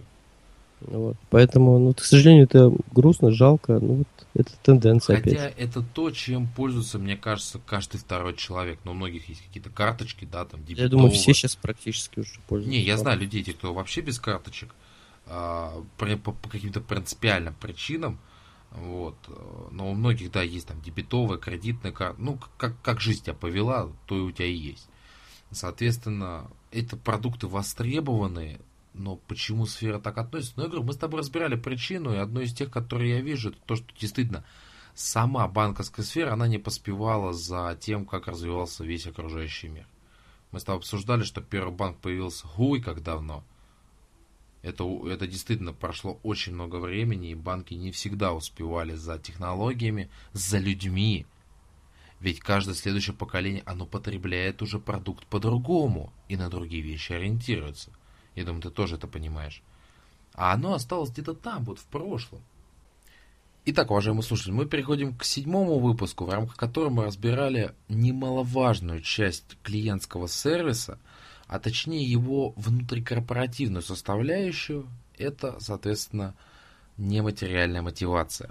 Она крайне важна в наше время, потому что много появляется, там, например, там, стартапов, каких-то компаний, там, совершенно молодых, там, с какими-то небольшими бюджетами, и порой им каким-то образом нужно мотивировать сотрудников там, к достижению результата, а финансово не всегда есть возможность их к этому сподвигнуть. Поэтому есть потрясающие инструменты, которые не требуют от вас каких-то экстра навыков или каких-то экстренных затрат на это дело. Такие вещи, как, я не знаю, там, корпоративы просто там с пиццей и различными неалкогольными напитками, я все-таки на этом настаиваю. Обучение сотрудников, там, не знаю, с помощью книг, там, или, может быть, вы нашли какую-то полезную статью, поделитесь ей со своими коллегами, да, там, какие-то элементы соперничества, поздравления своих сотрудников с праздниками, мотивационные программы, все что угодно – и особенно я обращаю внимание, вот из всего того перечня, что мы разобрали, обязательно обратитесь э, к этому выпуску, еще раз прослушайте, может быть, э, с блокнотиком, выпишите себе наиболее понравившиеся вам варианты. Это прозрачность компании, в рамках которой вы людям сообщаете, на каком этапе компания сейчас находится и какой она себя видит там через год, через два, через три, чтобы люди понимали, собственно говоря, к чему им стремиться, чтобы они видели те горизонты, которые там видит владелец. И понимали, что, ага, чтобы их достигнуть, вот мне нужно там, например, то-то. И тем самым вы его подталкиваете к результатам, и он будет всячески стремиться этого достигать. Я честно скажу, я огромный фанат нематериальной мотивации. Я обращаю на это внимание там и на своей работе, и вот сейчас там я сменил уже место, и тоже стараюсь поднимать данную, данный инструмент у нас – потому что я прекрасно понимаю, что порой людям не хватает каких-то мелких вещей для того, чтобы раскрыться, показать себя как профессионала, раскрепоститься в конце концов. И даже прозрачность компании это очень эффективный инструмент, при том не требующий от вас вообще никаких денежных затрат. Вот может быть тебе, Серега, какой-то инструмент наиболее понравился из перечисленных? Ну, ты знаешь, я не могу похвастаться тем, что вот как э, руководитель там применяю большое количество различных элементов нематериальной мотивации. Э, признаюсь, там не уделял особого внимания именно вот этим э, моментам. Вот, хотя, ты знаешь, я для себя там сформулировал, что задача на следующий год, что продумать именно систему нематериальной мотивации по своим сотрудникам, потому что, ну, хаотично это, сам понимаешь, это не, не, не серьезно. Естественно, она должна быть взаимосвязана между собой, объективно, с четкими целями, параметрами. Вот, молодец, поэтому... молодец. Сергей, Спасибо. вот видите, уже наметился. Спасибо. Он уже готов двигаться в следующем году вперед. И ну, он может... это видит. И с ним, да прости меня, Сергей, ну пожалуйста. Я знаю, что вот это моя плохая черта, но просто пока вот мысли есть, хотелось бы сказать. А Сергей видит, да, вот куда развиваться. Я больше чем уверен, что сотрудники последуют вместе за ним, и он, внедряя тот или иной инструмент, будет к ним прислушиваться и двигаться с ними дальше. Сергей, ты знаешь, я просто, просто то, о чем когда говорим, что начинать надо, в общем, с себя, и надо двигаться самим. У нас это тоже касается, несмотря на то, что мы там действительно живо интересуемся сервисом, считаем это важным, я там блог веду, какие-то вещи не реализованы, и это не значит, что я там об этом не помню, не знаю. Для себя вот я на следующий год раз обоз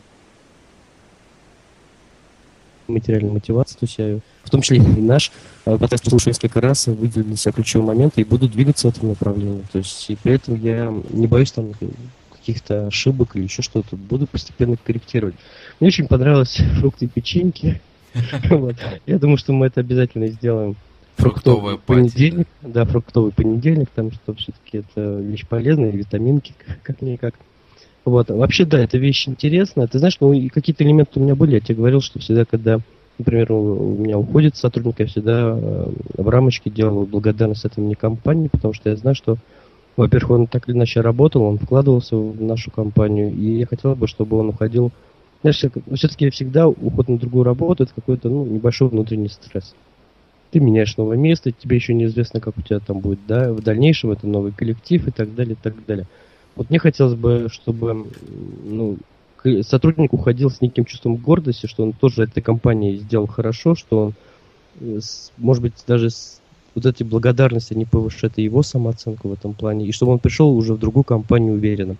И он может эту, этот диплом, эту благодарность повесить на стенку, и это повысит и его ставки, в том числе в новой компании. И он так. может служить источником сарафанного радио.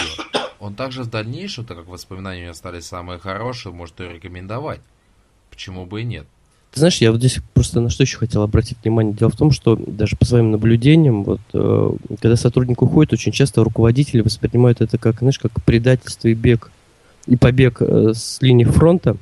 И дальше там, ну, если дадут ему спокойно уйти, то и слава богу, как говорится, вот, иногда там бывают различные конфликтные ситуации. Мне кажется, это все глупость. Вот если человек принял такое решение и принял его осознанно, как бы, ну, как говорится, ему туда и дорога в плане того, что у нас демократия все-таки, понимаешь, я считаю, что если люди хотят поменять работу, они должны это уметь делать и так далее. Но не надо ссориться, не надо завершать все вот на какой-то негативной э, ноте и так далее. Вот, мне кажется, вот эти благодарности от имени компании, когда человек уходит в другую компанию. Я считаю, что это правильно, и я планирую это делать и дальше. Я дополню, когда человек для себя, например, принял решение, что вот он хочет уйти или в новую компанию, или в какую-то новую, может быть, вообще сферу бизнеса поменять, если вы будете пытаться там, например, насильно его оставить, он будет работать в минус не сколько себе, сколько в целом компании. Он может там нарушать какие-то там внутренние распорядки, еще что-то, что он будет злиться, что его держат, что его не отпускают он может нанести большой моральный ущерб коллективу, в котором он, собственно говоря, работает. Здесь есть очень много рисков. Действительно, Сергей в этом плане прав. Лучше поддержите человека лишний раз, помогите ему спокойно там передать дела, там, закрыть все вопросы, там, я не знаю, там, с тортиком его проводить, чтобы коллектив его помнил, показать, что он вам действительно дорог, там, какие-то, может быть, заслуги его там. И флаг в руки лучше, конечно, а не, как там Сергей сказал там. Вот. Эм, и... Я так утрировал Да, да, да, да, да, естественно.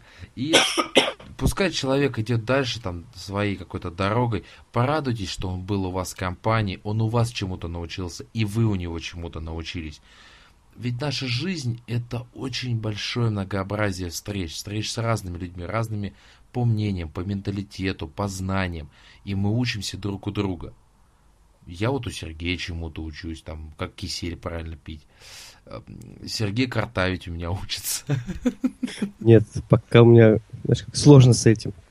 Ты знаешь, еще вот один, один из элементов там нематериальной мотивации, которую я планирую уже на системном уровне реализовать в следующем году, это, скажем так, день обсуждений. То есть это один раз в месяц, мы там в конце месяца, скорее всего, мы собираемся с нашим персоналом, особенно с теми, кто напрямую работает с клиентами. Вот, и э, в этот день они высказывают все свои предложения, идеи по совершенствованию наших бизнес-процессов вот, с точки зрения их восприятия, их опыта работы с клиентами. То есть я как бы, знаешь, стараюсь вот э, сейчас открыть такую возможность напрямую услышать вот самых главных наших цен, самых главных наших сотрудников, тех, кто работает с клиентом. Я с тобой согласен, если ты позволишь, и там тебе, как говорится, совет в прямом эфире. У вас есть какая-нибудь там общая, например, там папка сетевая? Ну, ну это не проблема, а организовать. Вот. Мой тебе совет. А, сделай файлик Excel, расшарь его, да, чтобы сотрудники туда добавляли. И люди, когда они знают, например, что у тебя в пятницу вечером, да, вот такой митинг, угу. они могли заранее туда залезть, посмотреть и подготовиться, чтобы сократить просто время встреч, чтобы долго времени отнимать. Они посмотрели и уже сформировали свое мнение о том или ином предложении. И тебе в этом плане также будет легче высказать уже свое мнение, потому что ты увидел, да, о чем, собственно говоря, человек хочет сказать. Но это чисто предложение. Да, интересно, попробуем реализовать. Ну, вот это очень важно. Я говорил о том, что на самом деле это наши сотрудники, которые работают с клиентами, они обладают очень большими знаниями в области именно практического общения и практической работы. И нам, как там руководителям, имеет смысл, в общем, обращаться к этому опыту и находить какие-то новые для себя зоны роста. Да, я с тобой согласен. Я говорю, нематериальная мотивация – это потрясающий инструмент. Он молодой. На самом деле, мне кажется, что он очень молод. И его ждет большущее будущее. Только если владельцы бизнеса будут к этому относиться грамотно. Не надо внедрять все хаотично, правильно тоже Сергей сказал, что здесь должна быть четкая система выстроена. У вас должно быть понимание того, что вы хотите. Что вы от этого хотите. То есть какие цели. Там, развить какие-то новые навыки или получить от э, своих сотрудников обратную связь или просто им поднять настроение печеньками и фруктами. Важна, ну и здесь важно ваше желание. Ну что, мы будем на такой позитивной ноте двигаться дальше. Ну, восьмой выпуск у нас был продолжением, э, да. по сути, еще одного выпуска, это работа с претензиями. Там замечательные были закулисные новости. Дмитрий рассказывал про минутку адского стресса. Да, действительно, есть такое. Ой, давай не будем об этом вспоминать. Я надеюсь, что э, все-таки забываться будут такие вещи. Ну, все, что было, осталось, в общем, остается в уходящем году. Да, Главное, в уходящем чтобы, в общем, году все сделали выводы необходимые. Но мне здесь очень понравился круглый стол, в рамках которого мы пытались понять, кто должен, собственно говоря, работать над э, претензиями. Это менеджер по работе с клиентами слэш аккаунт или это специалист по работе с претензиями. Я все-таки склоняюсь к тому, что это должен быть отдельный какой-то штат людей, который этим будет профильно заниматься потому что они обладают определенными навыками, у них есть временные возможности для того, чтобы производить аналитику и давать точечную обратную связь руководителям различных направлений. Но это опять же мое мнение, я думаю, что Сергей сейчас поделится своим. Ну, ты знаешь, это действительно так, когда это достаточно крупная организация, когда это небольшие компании или небольшие подразделения, к сожалению, это уже затруднительно. И тогда надо научить персонал, в общем, работать с претензиями. Но здесь, ты знаешь, самое главное – Э, вот в твоей модели, когда это отдельные люди, я бы хотел здесь на что обратить внимание, что у них должна быть хорошая возможность коммуникации, взаимосвязи с другими подразделениями, потому что если они будут, знаешь, как в закрытой комнате без окон, без дверей, и только вот с одной дырочкой, в которую поступают претензии, и там же и остаются, они их анализируют, анализируют и так далее, то это ни к чему хорошему не приведет. Очень важно, чтобы вот такого подразделения или у таких специалистов были налажены хорошие э, взаимоотношения, ну, в плане, я имею в виду, работы, конструктивные, деловые взаимоотношения с другими подразделениями, и они могли быстро решать претензии клиентов, потому что если это будет выделенное подразделение, которое, в принципе, ничего не сможет сделать, ну, это, в общем, пустая трата времени. Согласен. Вот. Ну и самое главное, учите персонал работать с претензиями, если это небольшие компании, потому что очень часто все-таки претензии высказываются тем, э, кто общается напрямую с клиентами. Во время личного общения это сотрудники как раз первой линии, там, или сотрудники колл-центра и так далее. Даже легкий такой практический use case, купите антистрессы банальные, самые, они там стоят, не знаю, рублей по 50, там, по 100 какие-нибудь мячики, которые сотрудник может взять. Меньше, меньше, они рублей 20-30. У нас, кстати, даже компания в качестве сувенирки такие выпускала, и я вот он подарил всем своим сотрудникам. У, них, вот. у менеджеров у них на столах есть антистресс. Вот, и на самом деле штука великая, она позволяет тебе немножечко отвлечься, спустить пар, да, там, в процессе работы. Несложно, я думаю, сделать в наших реалиях. Ты знаешь, со своей стороны, хочу следующее отметить. Любая претензия должна быть обработана, и клиент, соответственно, должен быть четко проинформирован о том, что заявка принята, с кем он и как может пообщаться на эту тему, какие сроки, что будет дальше, как заявка была решена и почему. Там не просто там, отписаться, а действительно связаться с человеком, обсудить с ним ситуацию, которая возникла, почему она возникла и каким образом ее можно решить должна все-таки вестись какая-то статистика и приниматься по итогам меры. То есть, как Сергей говорил, ошибки могут быть, все мы люди, мы работаем с людьми, ну, зависит от того, у кого какая профессия, но все-таки. И нужно избежать повторения этих же ошибок, потому что это колоссальные издержки для бизнеса, вы теряете деньги, вы теряете еще и клиентов. И э, после, последнее, на что я хотел бы обратить внимание, Сергей уже об этом вкратце сказал, но я немножко в другой плоскости, это высокая подкованность специалистов по претензиям. То есть эти люди должны быть обучены, они должны быть психологически готовы дать, есть э, там э, возможность там, оказать первую помощь. Вот ваши специалисты по работе с претензией должны уметь оказать первую психологическую помощь клиенту, потому что любая претензия – это как смена работы. Это колоссальный стресс, это негативные эмоции, это непонимание, почему услуга не была получена в той мере, в которой хотелось бы. Поэтому ваши спецы должны быть полностью к этому готовы. Быть профи. Ну, вообще, любой должен быть профи, естественно, но что касается этой темы, здесь нужно быть ко всему готовым. Абсолютно ко всему. Я думаю, что Сергей, может быть, для себя выделил что-то отдельное. Да нет, здесь с тобой полностью согласен. Здесь очень важна еще скорость, потому что очень часто компании э, внедряют у себя такие инструкции по обработке жалоб по предложению, что вот, прочитав такую, ну, иногда какие-то правила вывешиваются на сайт там, или еще где-то, прочитав все эти правила, не хочется жаловаться. Хочется сразу поставить крест на этой компании и найти другую. Вот, все-таки такие вещи должны необходимо обрабатывать как можно быстрее.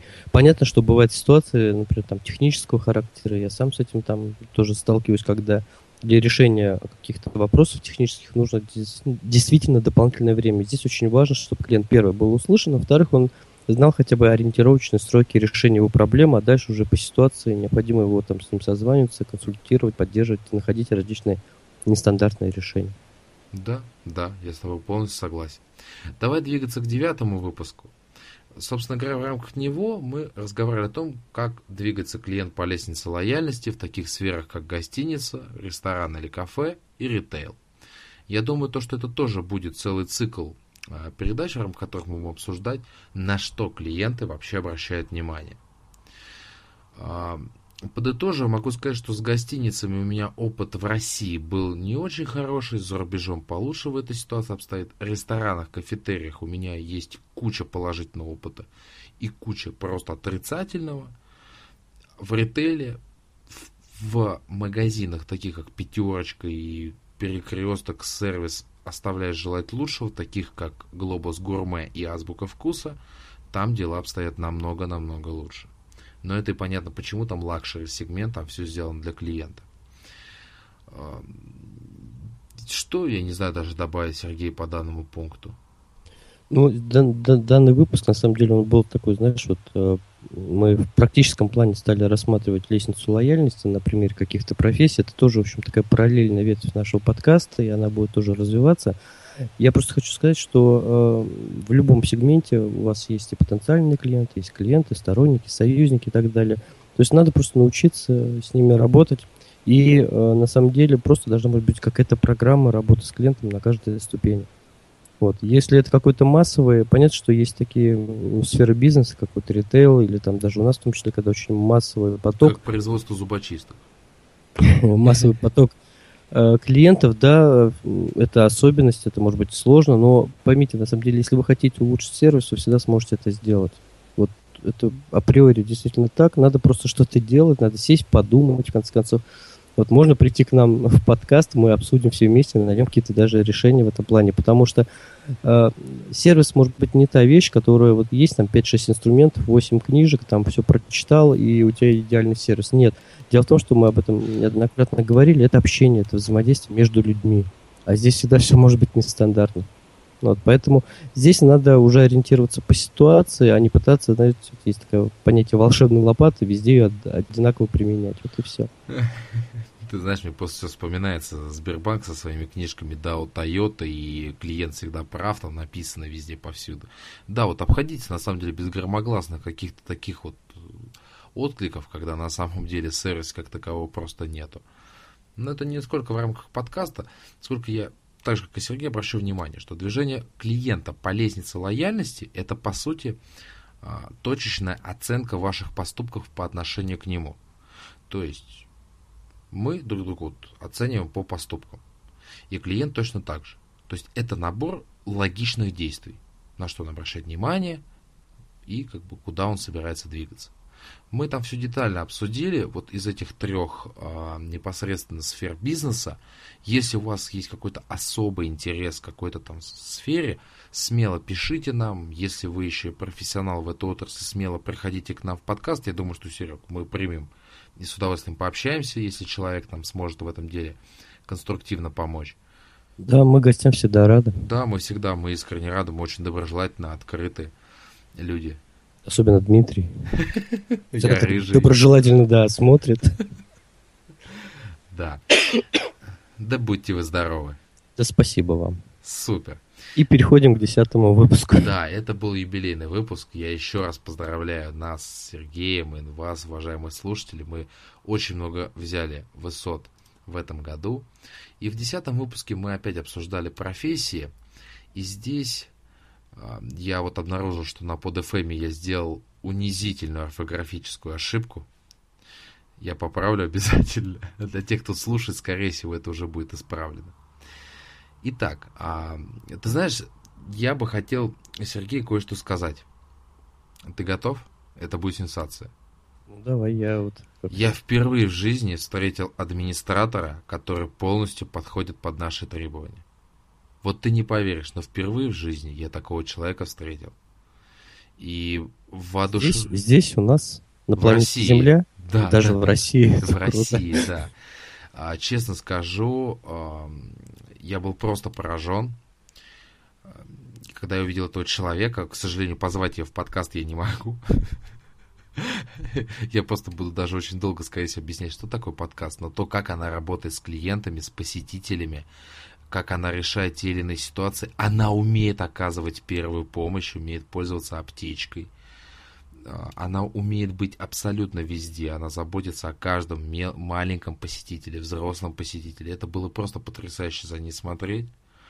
Поэтому я искренне могу сейчас на всю, на весь мир, где доступен наш подкаст, сказать, что я видел этого человека, и я теперь понимаю, а, как этот администратор должен выглядеть. Может, все-таки затащим к там в подкаст. Я попробую, я попробую. Ну или хотя бы как-то сказать более потом, да, хотя бы интервью можем опубликовать и в подкасте обсудить, и в блоге опубликовать, потому что мы об этом говорили, что хорошего мало, но его надо тиражировать. Рассказывать об этом. И отблагодарить человека за ту работу. Я ей также сказал, что я воодушевленная работой, мне очень приятно. Ты знаешь, а у меня тут пришла идея, может быть, нам сделать какое-то вот такое, типа, премии, признание какое-то клиентского. Я вот, уже думал над от, от имени, да, подкаста там, ну, как это, дощечки. Вот, и просто вот тем людям, которые действительно нас поражали, там, может быть, э, какие-то придумать там номинации по итогам года, просто вот прийти к ним и по поздравить и вручить эти вещи, Я и они написать. Я Мне согласен. кажется, это будет шикарная ситуация, потому что мы таким образом действительно покажем, что хоть бы вот для нас двоих они уже что-то сделали хорошо. И чтобы они так делали и дальше. Мне кажется, это было бы здорово. Давай, может быть, в следующем году да, в следующем учредим году такую Мы вещь. обязательно об этом поговорим и дадим вам знать о том, как это будет выглядеть. Будьте, пожалуйста, с нами, продолжайте. Ну, дальше мы обсудили официанта, я здесь хочу сказать, что не стоит думать, что это простая лакейская работа. Все-таки это человек, который непосредственно взаимодействует с клиентами, решает огромную кипу вопросов. И он крайне сильно влияет на те окончательные впечатления, которые получает клиент. А, что касается бизнес-тренеров, то здесь я сразу предупреждаю, шарлатанов, трэшевых людей на рынке настолько много, что будьте, пожалуйста, аккуратны. Я еще раз повторю те моменты, которые должны быть присущи. Это не должен быть теоретик. Ученый человек вас ничему не научит. Это должен быть исключительно практик, возможно, владелец или бывший владелец бизнеса. Аккуратный внешний вид. Этот человек не должен заявляться в каких-нибудь там рваных джинсах или еще что-то. Он все-таки должен появляться в костюме.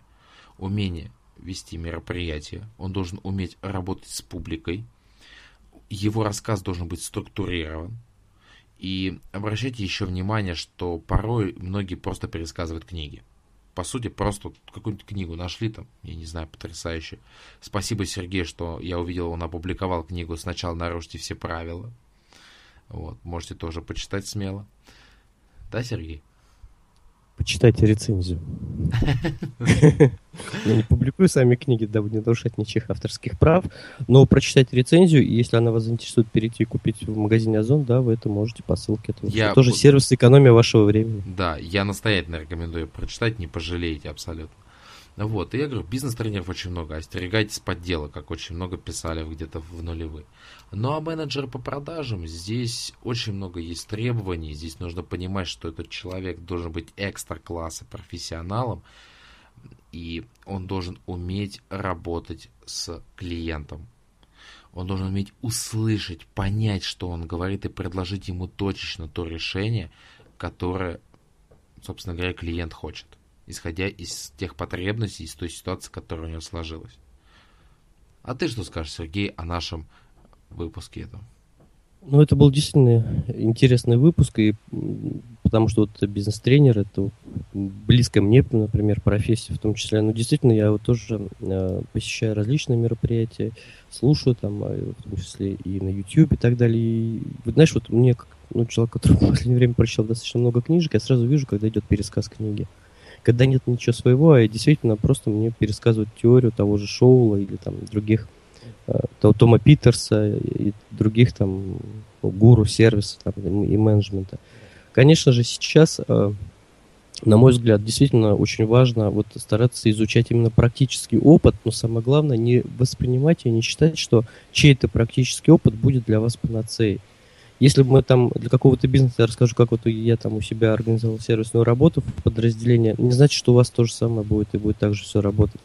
Опять же, что-то хорошее с точки зрения сервиса вы можете сделать только сами, если будете сами двигаться в этом направлении, а не пытаться там копировать налево и направо. Тем более это, как правило, и очень сложно сделать.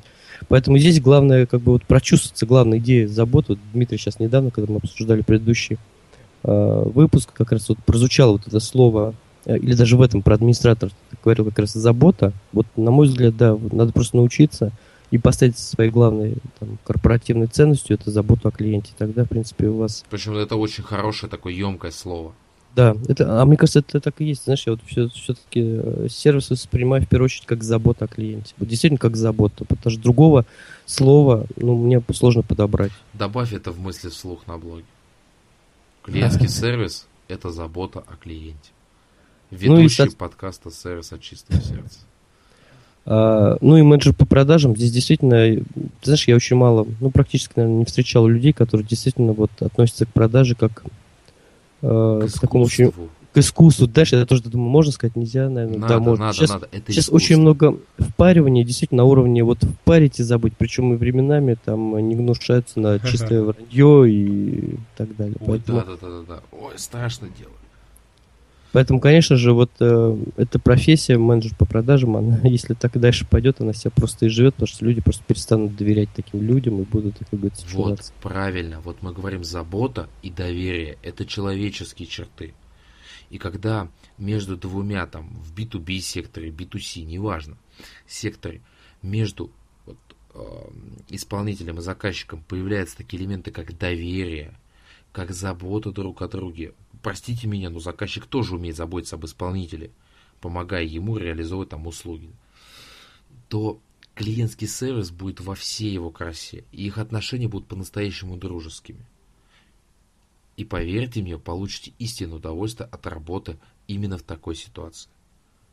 Это, кстати, знаешь, тоже очень важный момент, о котором почему-то многие не думают, что на самом деле э, мы получаем удовольствие от того, когда заботимся о других. Ну вот есть какое-то такое чувство, вот увидели, кому-то нужна наша помощь на улице, помогли там и так далее. Ты знаешь, я до сих пор вспоминаю эту забавную ситуацию, когда я, ну знаешь, это классический пионерский пример, э, меня приняли в пионеры, в тот же день подвернулась бабушка, которая не могла перейти дорогу, я ей помог.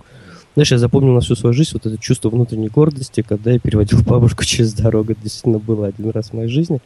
Вот, и ты знаешь, даже сейчас, когда мы решаем уже в рамках нашего бизнеса, в рамках нашей компании какие-то ситуации клиентов, вот когда мы можем это сделать быстро и делаем это быстро, профессионально, всегда есть чувство какого-то вот внутренней гордости, удовлетворения и радости. Ты чувствуешь, это замеч... твоя карма заполняется позитивно. Я не знаю, как насчет там кармы, но ты знаешь, я чувствую себя действительно очень радостным и счастливым. Вот это мне дает счастье, когда да. я понимаю, что действительно я помогаю людям. Это позитивные эмоции, которые придают силу, они помогают двигаться дальше, открывать перед собой новый горизонт. Сергеем, который, к сожалению, приболел, я полностью согласен. Не знаю, что с ним случилось под 12 выпуск ну, я тебя хочешь расстрою? Мы Новый год начнем с 13 выпуска. Ну, я думаю, будет просто потрясающий. Но о темах чуть позже. Давай переходить к 11 выпуску. Я очень долго сам лично готовился к нему, потому что я обещал поговорить про ТКМ, всеобщий контроль качества, Total Quality Management. И в итоге мы первый выпуск записали в рамках которых мы проговорили вообще о том, как шла, как шло становление теории качества, о том, насколько сильно мы все с вами должны быть благодарны, я вот не знаю, как Сергей, Эдвардсу Демингу и Джозефу Джурану, которые вообще-то ТКМ, собственно говоря, и сделали в том его понимании, которое мы видим. Мы с Сергеем уже обсудили, что это, по сути, вот ты меня сейчас поправишь, может быть, нет, это сборная солянка. А, в том смысле, что там есть именно то, что необходимо в рамках клиентского сервиса, но это объясняется в том, что это в первую очередь философия, как корпоративная религия, и дальше это четко отлаженная система. Ты знаешь, здесь с тобой полностью согласен. Наверное, вот с своей стороны просто подчеркну тот момент, что, наверное, вот э, начинать полностью там внедрение сервиса с таким, наверное, рано, потому что это все-таки есть разрозненные элементы, наверное, имеет смысл сначала выстроить там работу с претензиями, жалобами, а вот когда сотрудники уже на минимальном уровне научатся как раз вот основным сервисным инструментам, то постепенно действительно, знаешь, как это, повышать, повышать планку и возвести это действительно в ранг философии, а это как раз уже есть такое. Вот, и, конечно же, я тоже в этом плане рекомендую книгу «Новая парадигма управления людьми», вот Деминга, о котором уже говорил, Э, Дмитрий, и вот эта книга одна из первых на прочтение мною в следующем году. Я вообще-то ну, говорил ну, о книге «Выход из кризиса» Эдвардса Деминга. Ну, это продолжение. «Выход из кризиса», новая парадигма управления людьми. Просто я так а. второе предложение прочитал. Вот это все одна и та а, же. Да, слушай, правда, я что-то даже никогда не читал. У меня просто эта книжка рядышком лежит. Не читал обложку? Да, ты знаешь, я вот у меня просто сбоку вот написано «Выход из кризиса». У нее длинное, да, название «Выход из кризиса», новая парадигма управления людьми, системами и процессами. Книжка? Также... Прости, прости. Она проанонсирована тоже у меня в блоге, поэтому можно... Какой умничка. Вот так старался. Вот. Э, проанонсировано в блоге, можете прочитать э, аннотацию и, опять же, если необходимо, перейти в Озон и приобрести. Да, книжка крайне практичная, настоятельно рекомендую. И также обратитесь, пожалуйста, к этому выпуску. Мы разобрали там не только в целом такое, но и всеобщий контроль качества непосредственно для тех, кто работает в сфере услуг. То есть э, на что люди обращают внимание. Также мы разобрали философию Деминга, э, своеобразную его цепочку, линию, по которой можно понимать, собственно говоря, зачем вообще такой М-то и нужен. Ну и опять же, в каждом почти подкасте, у нас только, по-моему, в одном не было рубрика «Практический use case». Ну и будем обсуждать 12 выпуск. Который сейчас записываем? Да, да, да. Слушай, а у меня наш вопрос. А в следующем году мы будем 52 выпуска так обсуждать?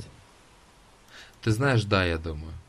Это будет 10-часовой подкаст, так как каникулы будут, и люди будут с удовольствием слушать нас ровно до следующего выпуска. Можно в прямом эфире все каникулы вещать. А, спасибо. Пожалуйста. Нет, на самом деле я хочу открыть круглый стол, о котором я чуть было не позабыл, а тема у нас самое что ни на есть вкусненькая. Это опять горячее, адское и прочее, прочее, прочее. А суть вопроса состоит в том, что я объявляю войну маркетологов против э, сервисных специалистов. И я сейчас объясню, в чем состоит суть. В последнее время сама такая наука маркетинг обрела какой-то ренессанс. Все на этом помешаны. Маркетологов на улицах пруд пруди. Они стали там зарабатывать бешеные деньги. И владельцы бизнеса стали ориентироваться больше на маркетинг. То есть на то, что вот их продукт будет повсюду, везде и по-всякому. Люди это будут видеть, при этом качество сервиса никакое. А знаете, что... Да что ж, Сергей, то вот то поправляйся, ну поправляйся. И знаете, что самое страшное? Теперь владельцы бизнеса считают, что маркетологи могут указывать сервисному специалисту, собственно говоря, что ему делать. А логика их такова, что маркетолог лучше всего знает, что нужно клиенту. Ха! Я вам скажу. Маркетолог действительно может понимать, какую услугу клиент хочет получить, какие у него потребности, но вот то, как его обслужить, он, простите меня, не знает. И больше того, именно сервисный специалист задает тенденцию того, как та или иная услуга будет работать, для того, чтобы обеспечить максимальный уровень качества, который возможен в компании. Поэтому, уважаемые владельцы бизнеса, еще раз пересмотрите работу вашего маркетингового отдела и поймите, что любой сервисный специалист, любой аккаунт-менеджер, любой, я не знаю, оператор горячей линии стоит на 4 головы выше, чем маркетинговый отдел. Ибо они работают в самом просто пекле на поле боя. И я честно объявляю войну просто сервисных специалистов против маркетологов. Потому что мы просто отстаиваем свое поле боя, на котором мы достаточно давно и честно зарабатываем свой хлеб. Сергей, ты на чьей стороне будешь? Ты знаешь, я здесь, наверное... Э... Так, так, так, внимательнее, с ответом, внимательно. У меня тоже есть сумочка с билетиками, с мелочью и с кассовым аппаратом. Ну, благо нас разделяет практически вся Москва. Ты живешь на юге, а на северо-западе. Я да, Километров 50, наверное. Ты знаешь, э, я здесь... Почему-то ты начал говорить, я объявляю войну, я сразу вспомнил высказывание матери Терезы о том, что я не поддержу никакую митинг или еще что-то в борьбу за что-то но я поддержу в поддержании мира. Вот ты знаешь, я, наверное, не поддержу войну, но я поддержу конструктивное взаимодействие между маркетингом и с бытовыми подразделениями, потому что, к сожалению, действительно такая проблема есть. Э, маркетинг очень часто не слышит или не хочет слышать сервисных специалистов и сервисные подразделения, потому что, помнишь, мы с тобой говорили, что самое главная ответственность лежит на сотрудниках, которые работают с клиентами, с главной ценностью компании. И вот, на мой взгляд, именно маркетологам в этом плане, да, они могут быть замечательными специалистами и понимать там, э, как выводить продукт, еще что-то там, как его поддерживать, его какие-то характеристики, конкурентный анализ и так далее. Но они, на мой взгляд, должны, конечно же, очень чутко прислушиваться именно к работе с сервисных специалистов, встречаться с ними, обсуждать, а не проводить какие-то свои непонятные закрытые фокус-группы, которые, вот, знаешь, очень часто бывает, вот мы провели фокус-группу. Слушайте, ну хоть раз пригласите меня на эту фокус-группу, я хочу посмотреть, кто там был. Вообще, вы действительно работаете или нет? Вот, поэтому, ты знаешь, я все, всеми руками и ногами готов поддержать именно вот это конструктивное взаимодействие между маркетологами и сервисом, потому что на самом деле вот они вместе, вот вместе вот эти э, две структуры всегда смогут достичь больше, чем порознь или, знаешь, такое очень часто получается, что одни мешают другим. Вот такое ощущение, что маркетологи мешают сервису, а сервис мешает маркетологам.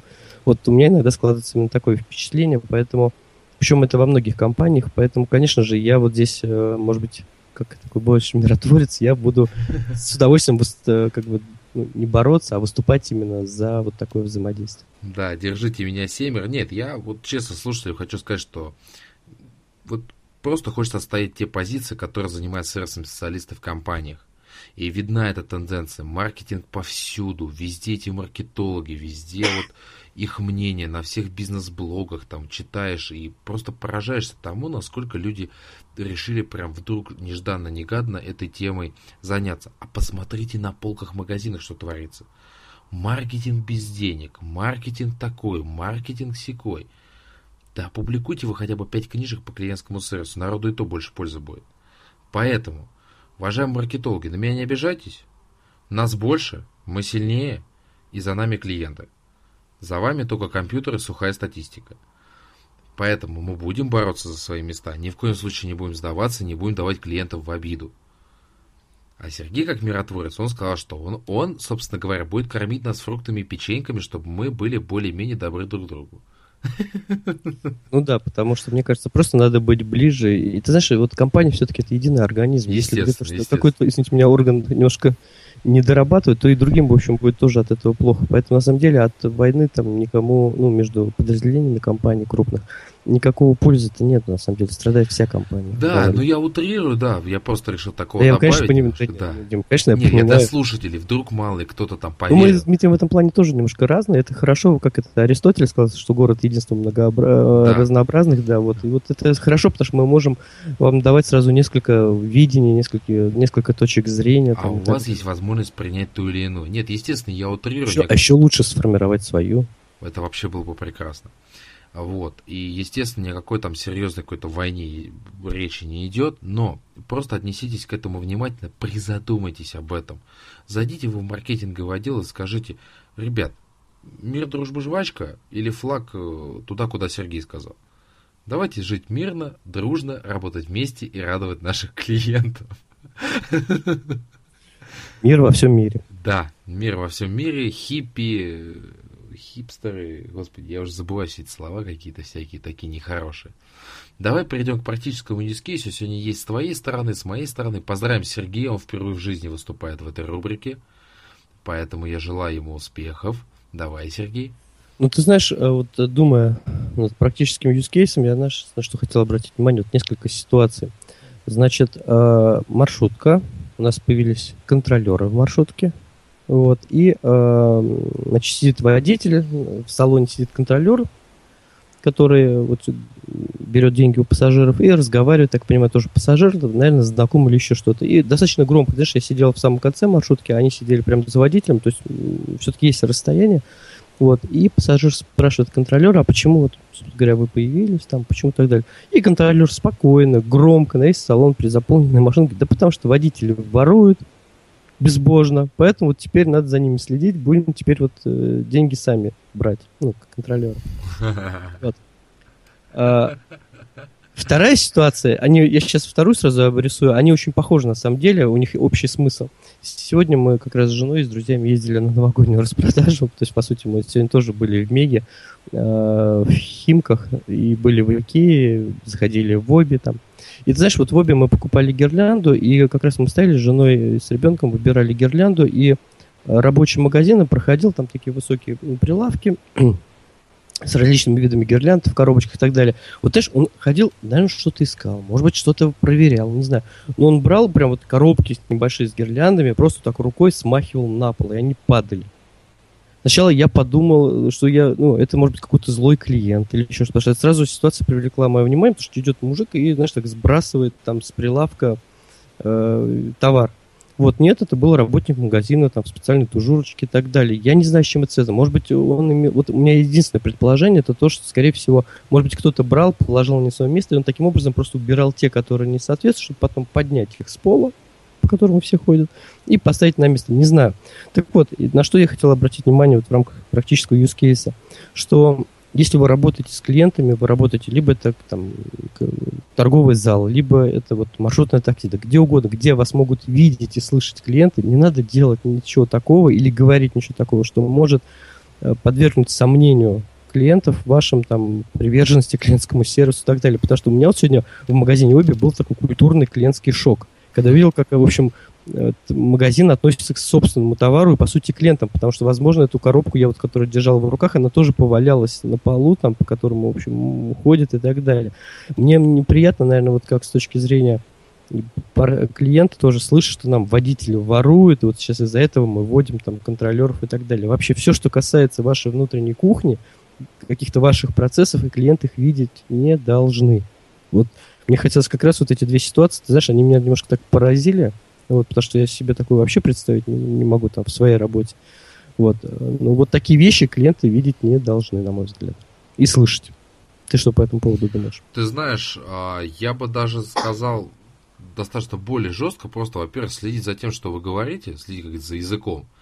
Когда вы работаете в торговых залах, в маршрутках, ну, в таких каких-то публичных местах, это касается любого сотрудника, начиная от уборщицы, заканчивая генеральным директором.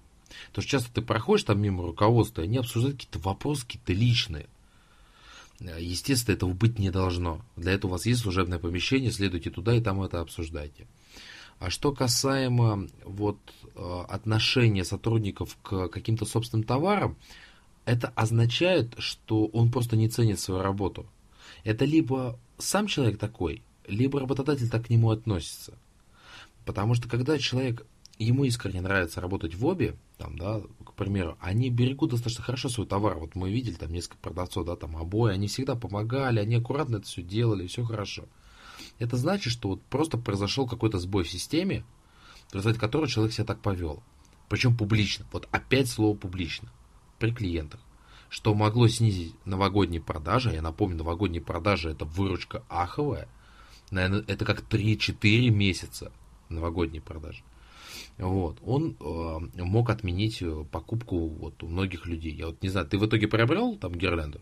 Мы-то ее уже взяли, по сути, да. Вот, ну ты знаешь, я, честно говоря, был очень удивлен, и я вот э, как-то, знаешь, для меня этот магазин раньше казался что чем-то таким очень хорошим, но вот отношение этого продавца... Но ты призадумался, получается. Да, я призадумался, на самом деле, я, честно говоря, я был сначала шокирован, мы просто с женой, знаешь, так застыли, не могли понять, что происходит.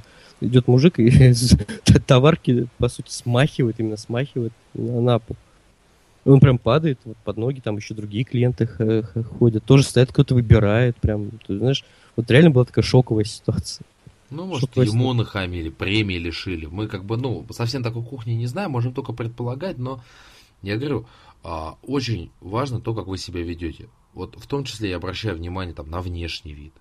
Все-таки, что он должен быть опрятным, отглаженным, там, без, э, я не знаю, лужи майонеза на спине. То есть все это должно быть адекватно и, естественно, хорошо. То есть всегда помнить, что вас видят, да. за вами смотрят. Может быть, не то, что специально, но на вас обращают внимание, потому что вы тоже элемент магазина. С вами, ну, вот я ну, не то, чтобы элемент, а такое слово как, как ну, это... да, хорошо, клиентского сервиса, скажем так, да. Да, да, да, да, Вот, что вас слушают, в том числе, о чем вы говорите, потому что когда две продавщицы тоже обсуждают какие-то свои жизненные проблемы, но мне это не интересно, например, слышать, когда мне нужна там помощь, а они вот я стою там, помахал ручкой, а они стоят Нет, или ты попросил, она тебе быстро ответила и переключилась на тот разговор. Вот да, сейчас такое бывает. Вот все-таки стараться, если вы все-таки для себя приняли там ну, решение, что вы работаете с клиентами, там работаете в таких компаниях, ну как-то вот будьте для клиентов, все-таки с товаром работаете, да, с, с людьми. Да, я с тобой согласен, хорошая такая тема.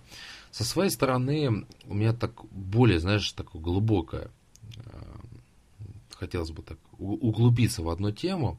Очень часто набирают людей, да, там на испытательный срок, дают им там какие-то регламенты, сводки правил, а потом, знаешь, что происходит? А, там, ну, вот у человека не получается работать, да, там, и ему никто не помогает. И что с ним делать? До свидания. Вот, уважаемые владельцы бизнеса, вы на самом деле этим вы больше потеряли, нежели приобрели.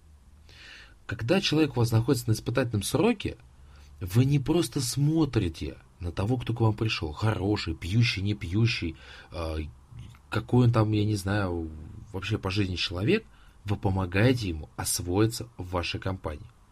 Я не представляю компанию, которая будет ждать три месяца, скажет, что о, это наш человек, а потом будет его обучать. Но это несерьезно. Соответственно, когда человек вам приходит на испытательный срок, вы видите, что у него есть какие-то проблемы, у него там не получается. Помогите ему.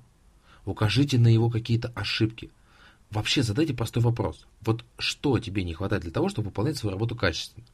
Причем не надо это задавать в грубо быдлой форме, а просто подойдите к человеку и вот искренне скажите, вот что там, тебе, например, нужны там клеящиеся стикеры на монитор.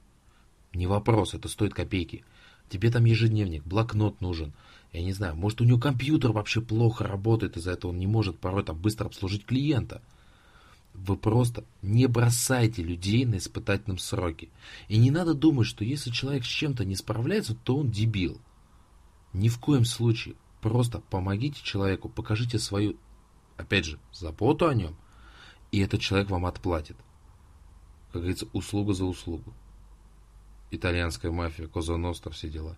Знаешь, ну ты просто вот очень раз поднял а, тему внутреннего сервиса, то есть отношения к своим сотрудникам, к коллегам из других подразделений компании. Это тоже очень важная тема. Я надеюсь, что вот обязательно мы ее в следующем году в, одном, в рамках одного из подкастов рассмотрим. То есть внутренний клиент. Да, да. Потому что проблема всех крупных компаний это то, что в разных Э, может быть, это иногда сознательно создается конкуренция между разными подразделениями, и в итоге ничего хорошего от этого не было. Мне просто очень жалко тех людей, на самом деле, которых кидают вот так на испытательном сроке. Это неправильно. Вот знаешь, как, вот, знаешь, какой можно пример привести? Вот давайте мы вас сейчас возьмем, вот конкретно вас, вот кого вы нас слушаете, и кинем на поле боя. Вот что вы будете делать? Куда стрелять? Как стрелять? Как заряжать винтовку? Что с ней делать? Как ориентироваться на местности? Вот такие же вопросы возникают у человека на испытательном сроке. Что ему делать? Не всегда просто ему эта помощь оказывается. А тут появляется генерал, который говорит, вот так-то зарядил, обоймочку сюда, стреляешь вон в ту голову. Все И хорошо. вселил уверенность в победу. Да, вселил, вот именно он понимает, что А, он не один, ему подскажут. Б, он увидел цель. Уже. Что ему непосредственно нужно сделать? Я говорю, этот человек отплатит дважды вам. Реально. А скупой платит дважды. И вот те люди, которые разбрасываются и считают, что рынок резиновый, ух, вы ошибаетесь. Вы можете просто пропустить именно того человека, который бы сделал потрясающую карьеру вашей компании. Вот такой практический эскиз был с моей стороны. Я надеюсь, что это действительно поможет многим управленцам и чарам, неважно кому, переосмыслить свое поведение с людьми на испытательный срок и выздороветь, наконец, Сергею. Спасибо. То есть, на самом деле, институт наставничества никто не отменял, и это очень действенный инструмент, потому что, по сути, это в рамках испытательного срока вы можете действительно э, сотрудника, нового сотрудника и зарядить, и как это, посвятить свою философию, и увлечь, и описать ему возможности. Превратить там, союзника. Ну да, по сути, это ваш срок поднять его с клиента на союзника по лестнице лояльности. Потому что, говорю, внутренний клиент, это э, та тема, которую обозначил, это то же самое, что и внешний клиент, по сути. Да, те же принципы, абсолютно. Те же принципы, да. Поэтому мы переходим к нашей последней рубрике, а это не что иное, как поздравление наших уважаемых слушателей с наступающим Новым Годом. Со своей стороны я хочу пожелать, чтобы на вашем пути всегда светило солнышко, ибо я рыжий, я всегда постараюсь быть в ваших ушах, как и Сергей. Пускай вам всегда будет тепло, солнечно, на душе будет приятно. Будьте искренними с клиентами. Не надо быть роботами, фальшивыми, по скриптам, по всему. Будьте искренними. Вот если вы сердцем хотите помочь конкретному человеку, помогите ему. Я также желаю вам крепкого здоровья. Вот Сергей кашляет, но он все равно с нами. Но хотелось бы, чтобы он не кашлял.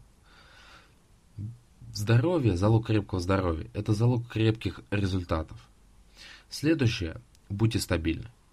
Все-таки стабильный залог успеха, и особенно, когда вы внедряете какие-то новые инструменты, инструменты программы там, лояльности, нематериальной мотивации, стабильность очень важна на этапах, после которых, там, вот после обкатки всех этих систем. Но и также я желаю всем здоровья близких своих, чтобы работа вас радовала, а не было там в тягость идти к 6 часам утра в душно, в ужасное метро и ехать на работу и все не нравится. Все-таки работа должна приносить удовольствие. А мы с вами, те, кто слушает нас, мы понимаем, радость будет одна, когда мы получим очередное письмо или звонок от клиента, и мы поймем, что можем быть ему полезны. Вот такие вкратце пожелания, естественно, всем всего самого наилучшего – Следующий, кстати, Сергей, скажу, это мой год, год лошади. Я буду много ржать в эфире и буду иметь на это полное право. Ну, главное не отбросить копыта. Я со своей стороны тоже хотел бы поздравить наших слушателей с Новым годом. Если Дмитрий сделал такое классное э, поздравление с точки зрения как бы сервиса, я хотел бы обратиться ко всем как простым людям и пожелать вам успеха и удачи, исполнения самых заветных ваших желаний, процветания, здоровья, любви, себе здоровья тоже желаю. Будьте счастливы, пусть в новогоднюю ночь, то есть загадайте в новогоднюю ночь какое-нибудь желание, и пусть оно обязательно сбудется. Удачи всем. Да.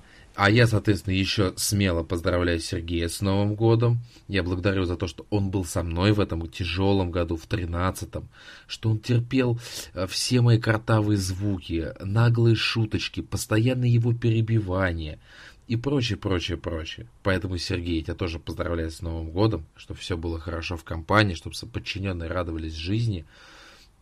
Да, тоже пускайте солнышко почаще светит. Я вот только за буду этого. Спасибо. Ну, а я со стороны поздравляю тебя и желаю тебе удачи на новом месте работы. Вот, чтобы ты привнес в эту компанию как можно больше светлого, позитивного, рыжего в чем Вот. И чтобы вы стали номер один в клиентском сервисе. Мы будем стараться, мы точно будем стараться. А на этом, уважаемые слушатели, мы с вами прощаемся. И с вами в этом году были Сергей Мамченко и Дмитрий Лостовыря. И они же, как назло, будут в следующем году. Поэтому всем пока. Пока.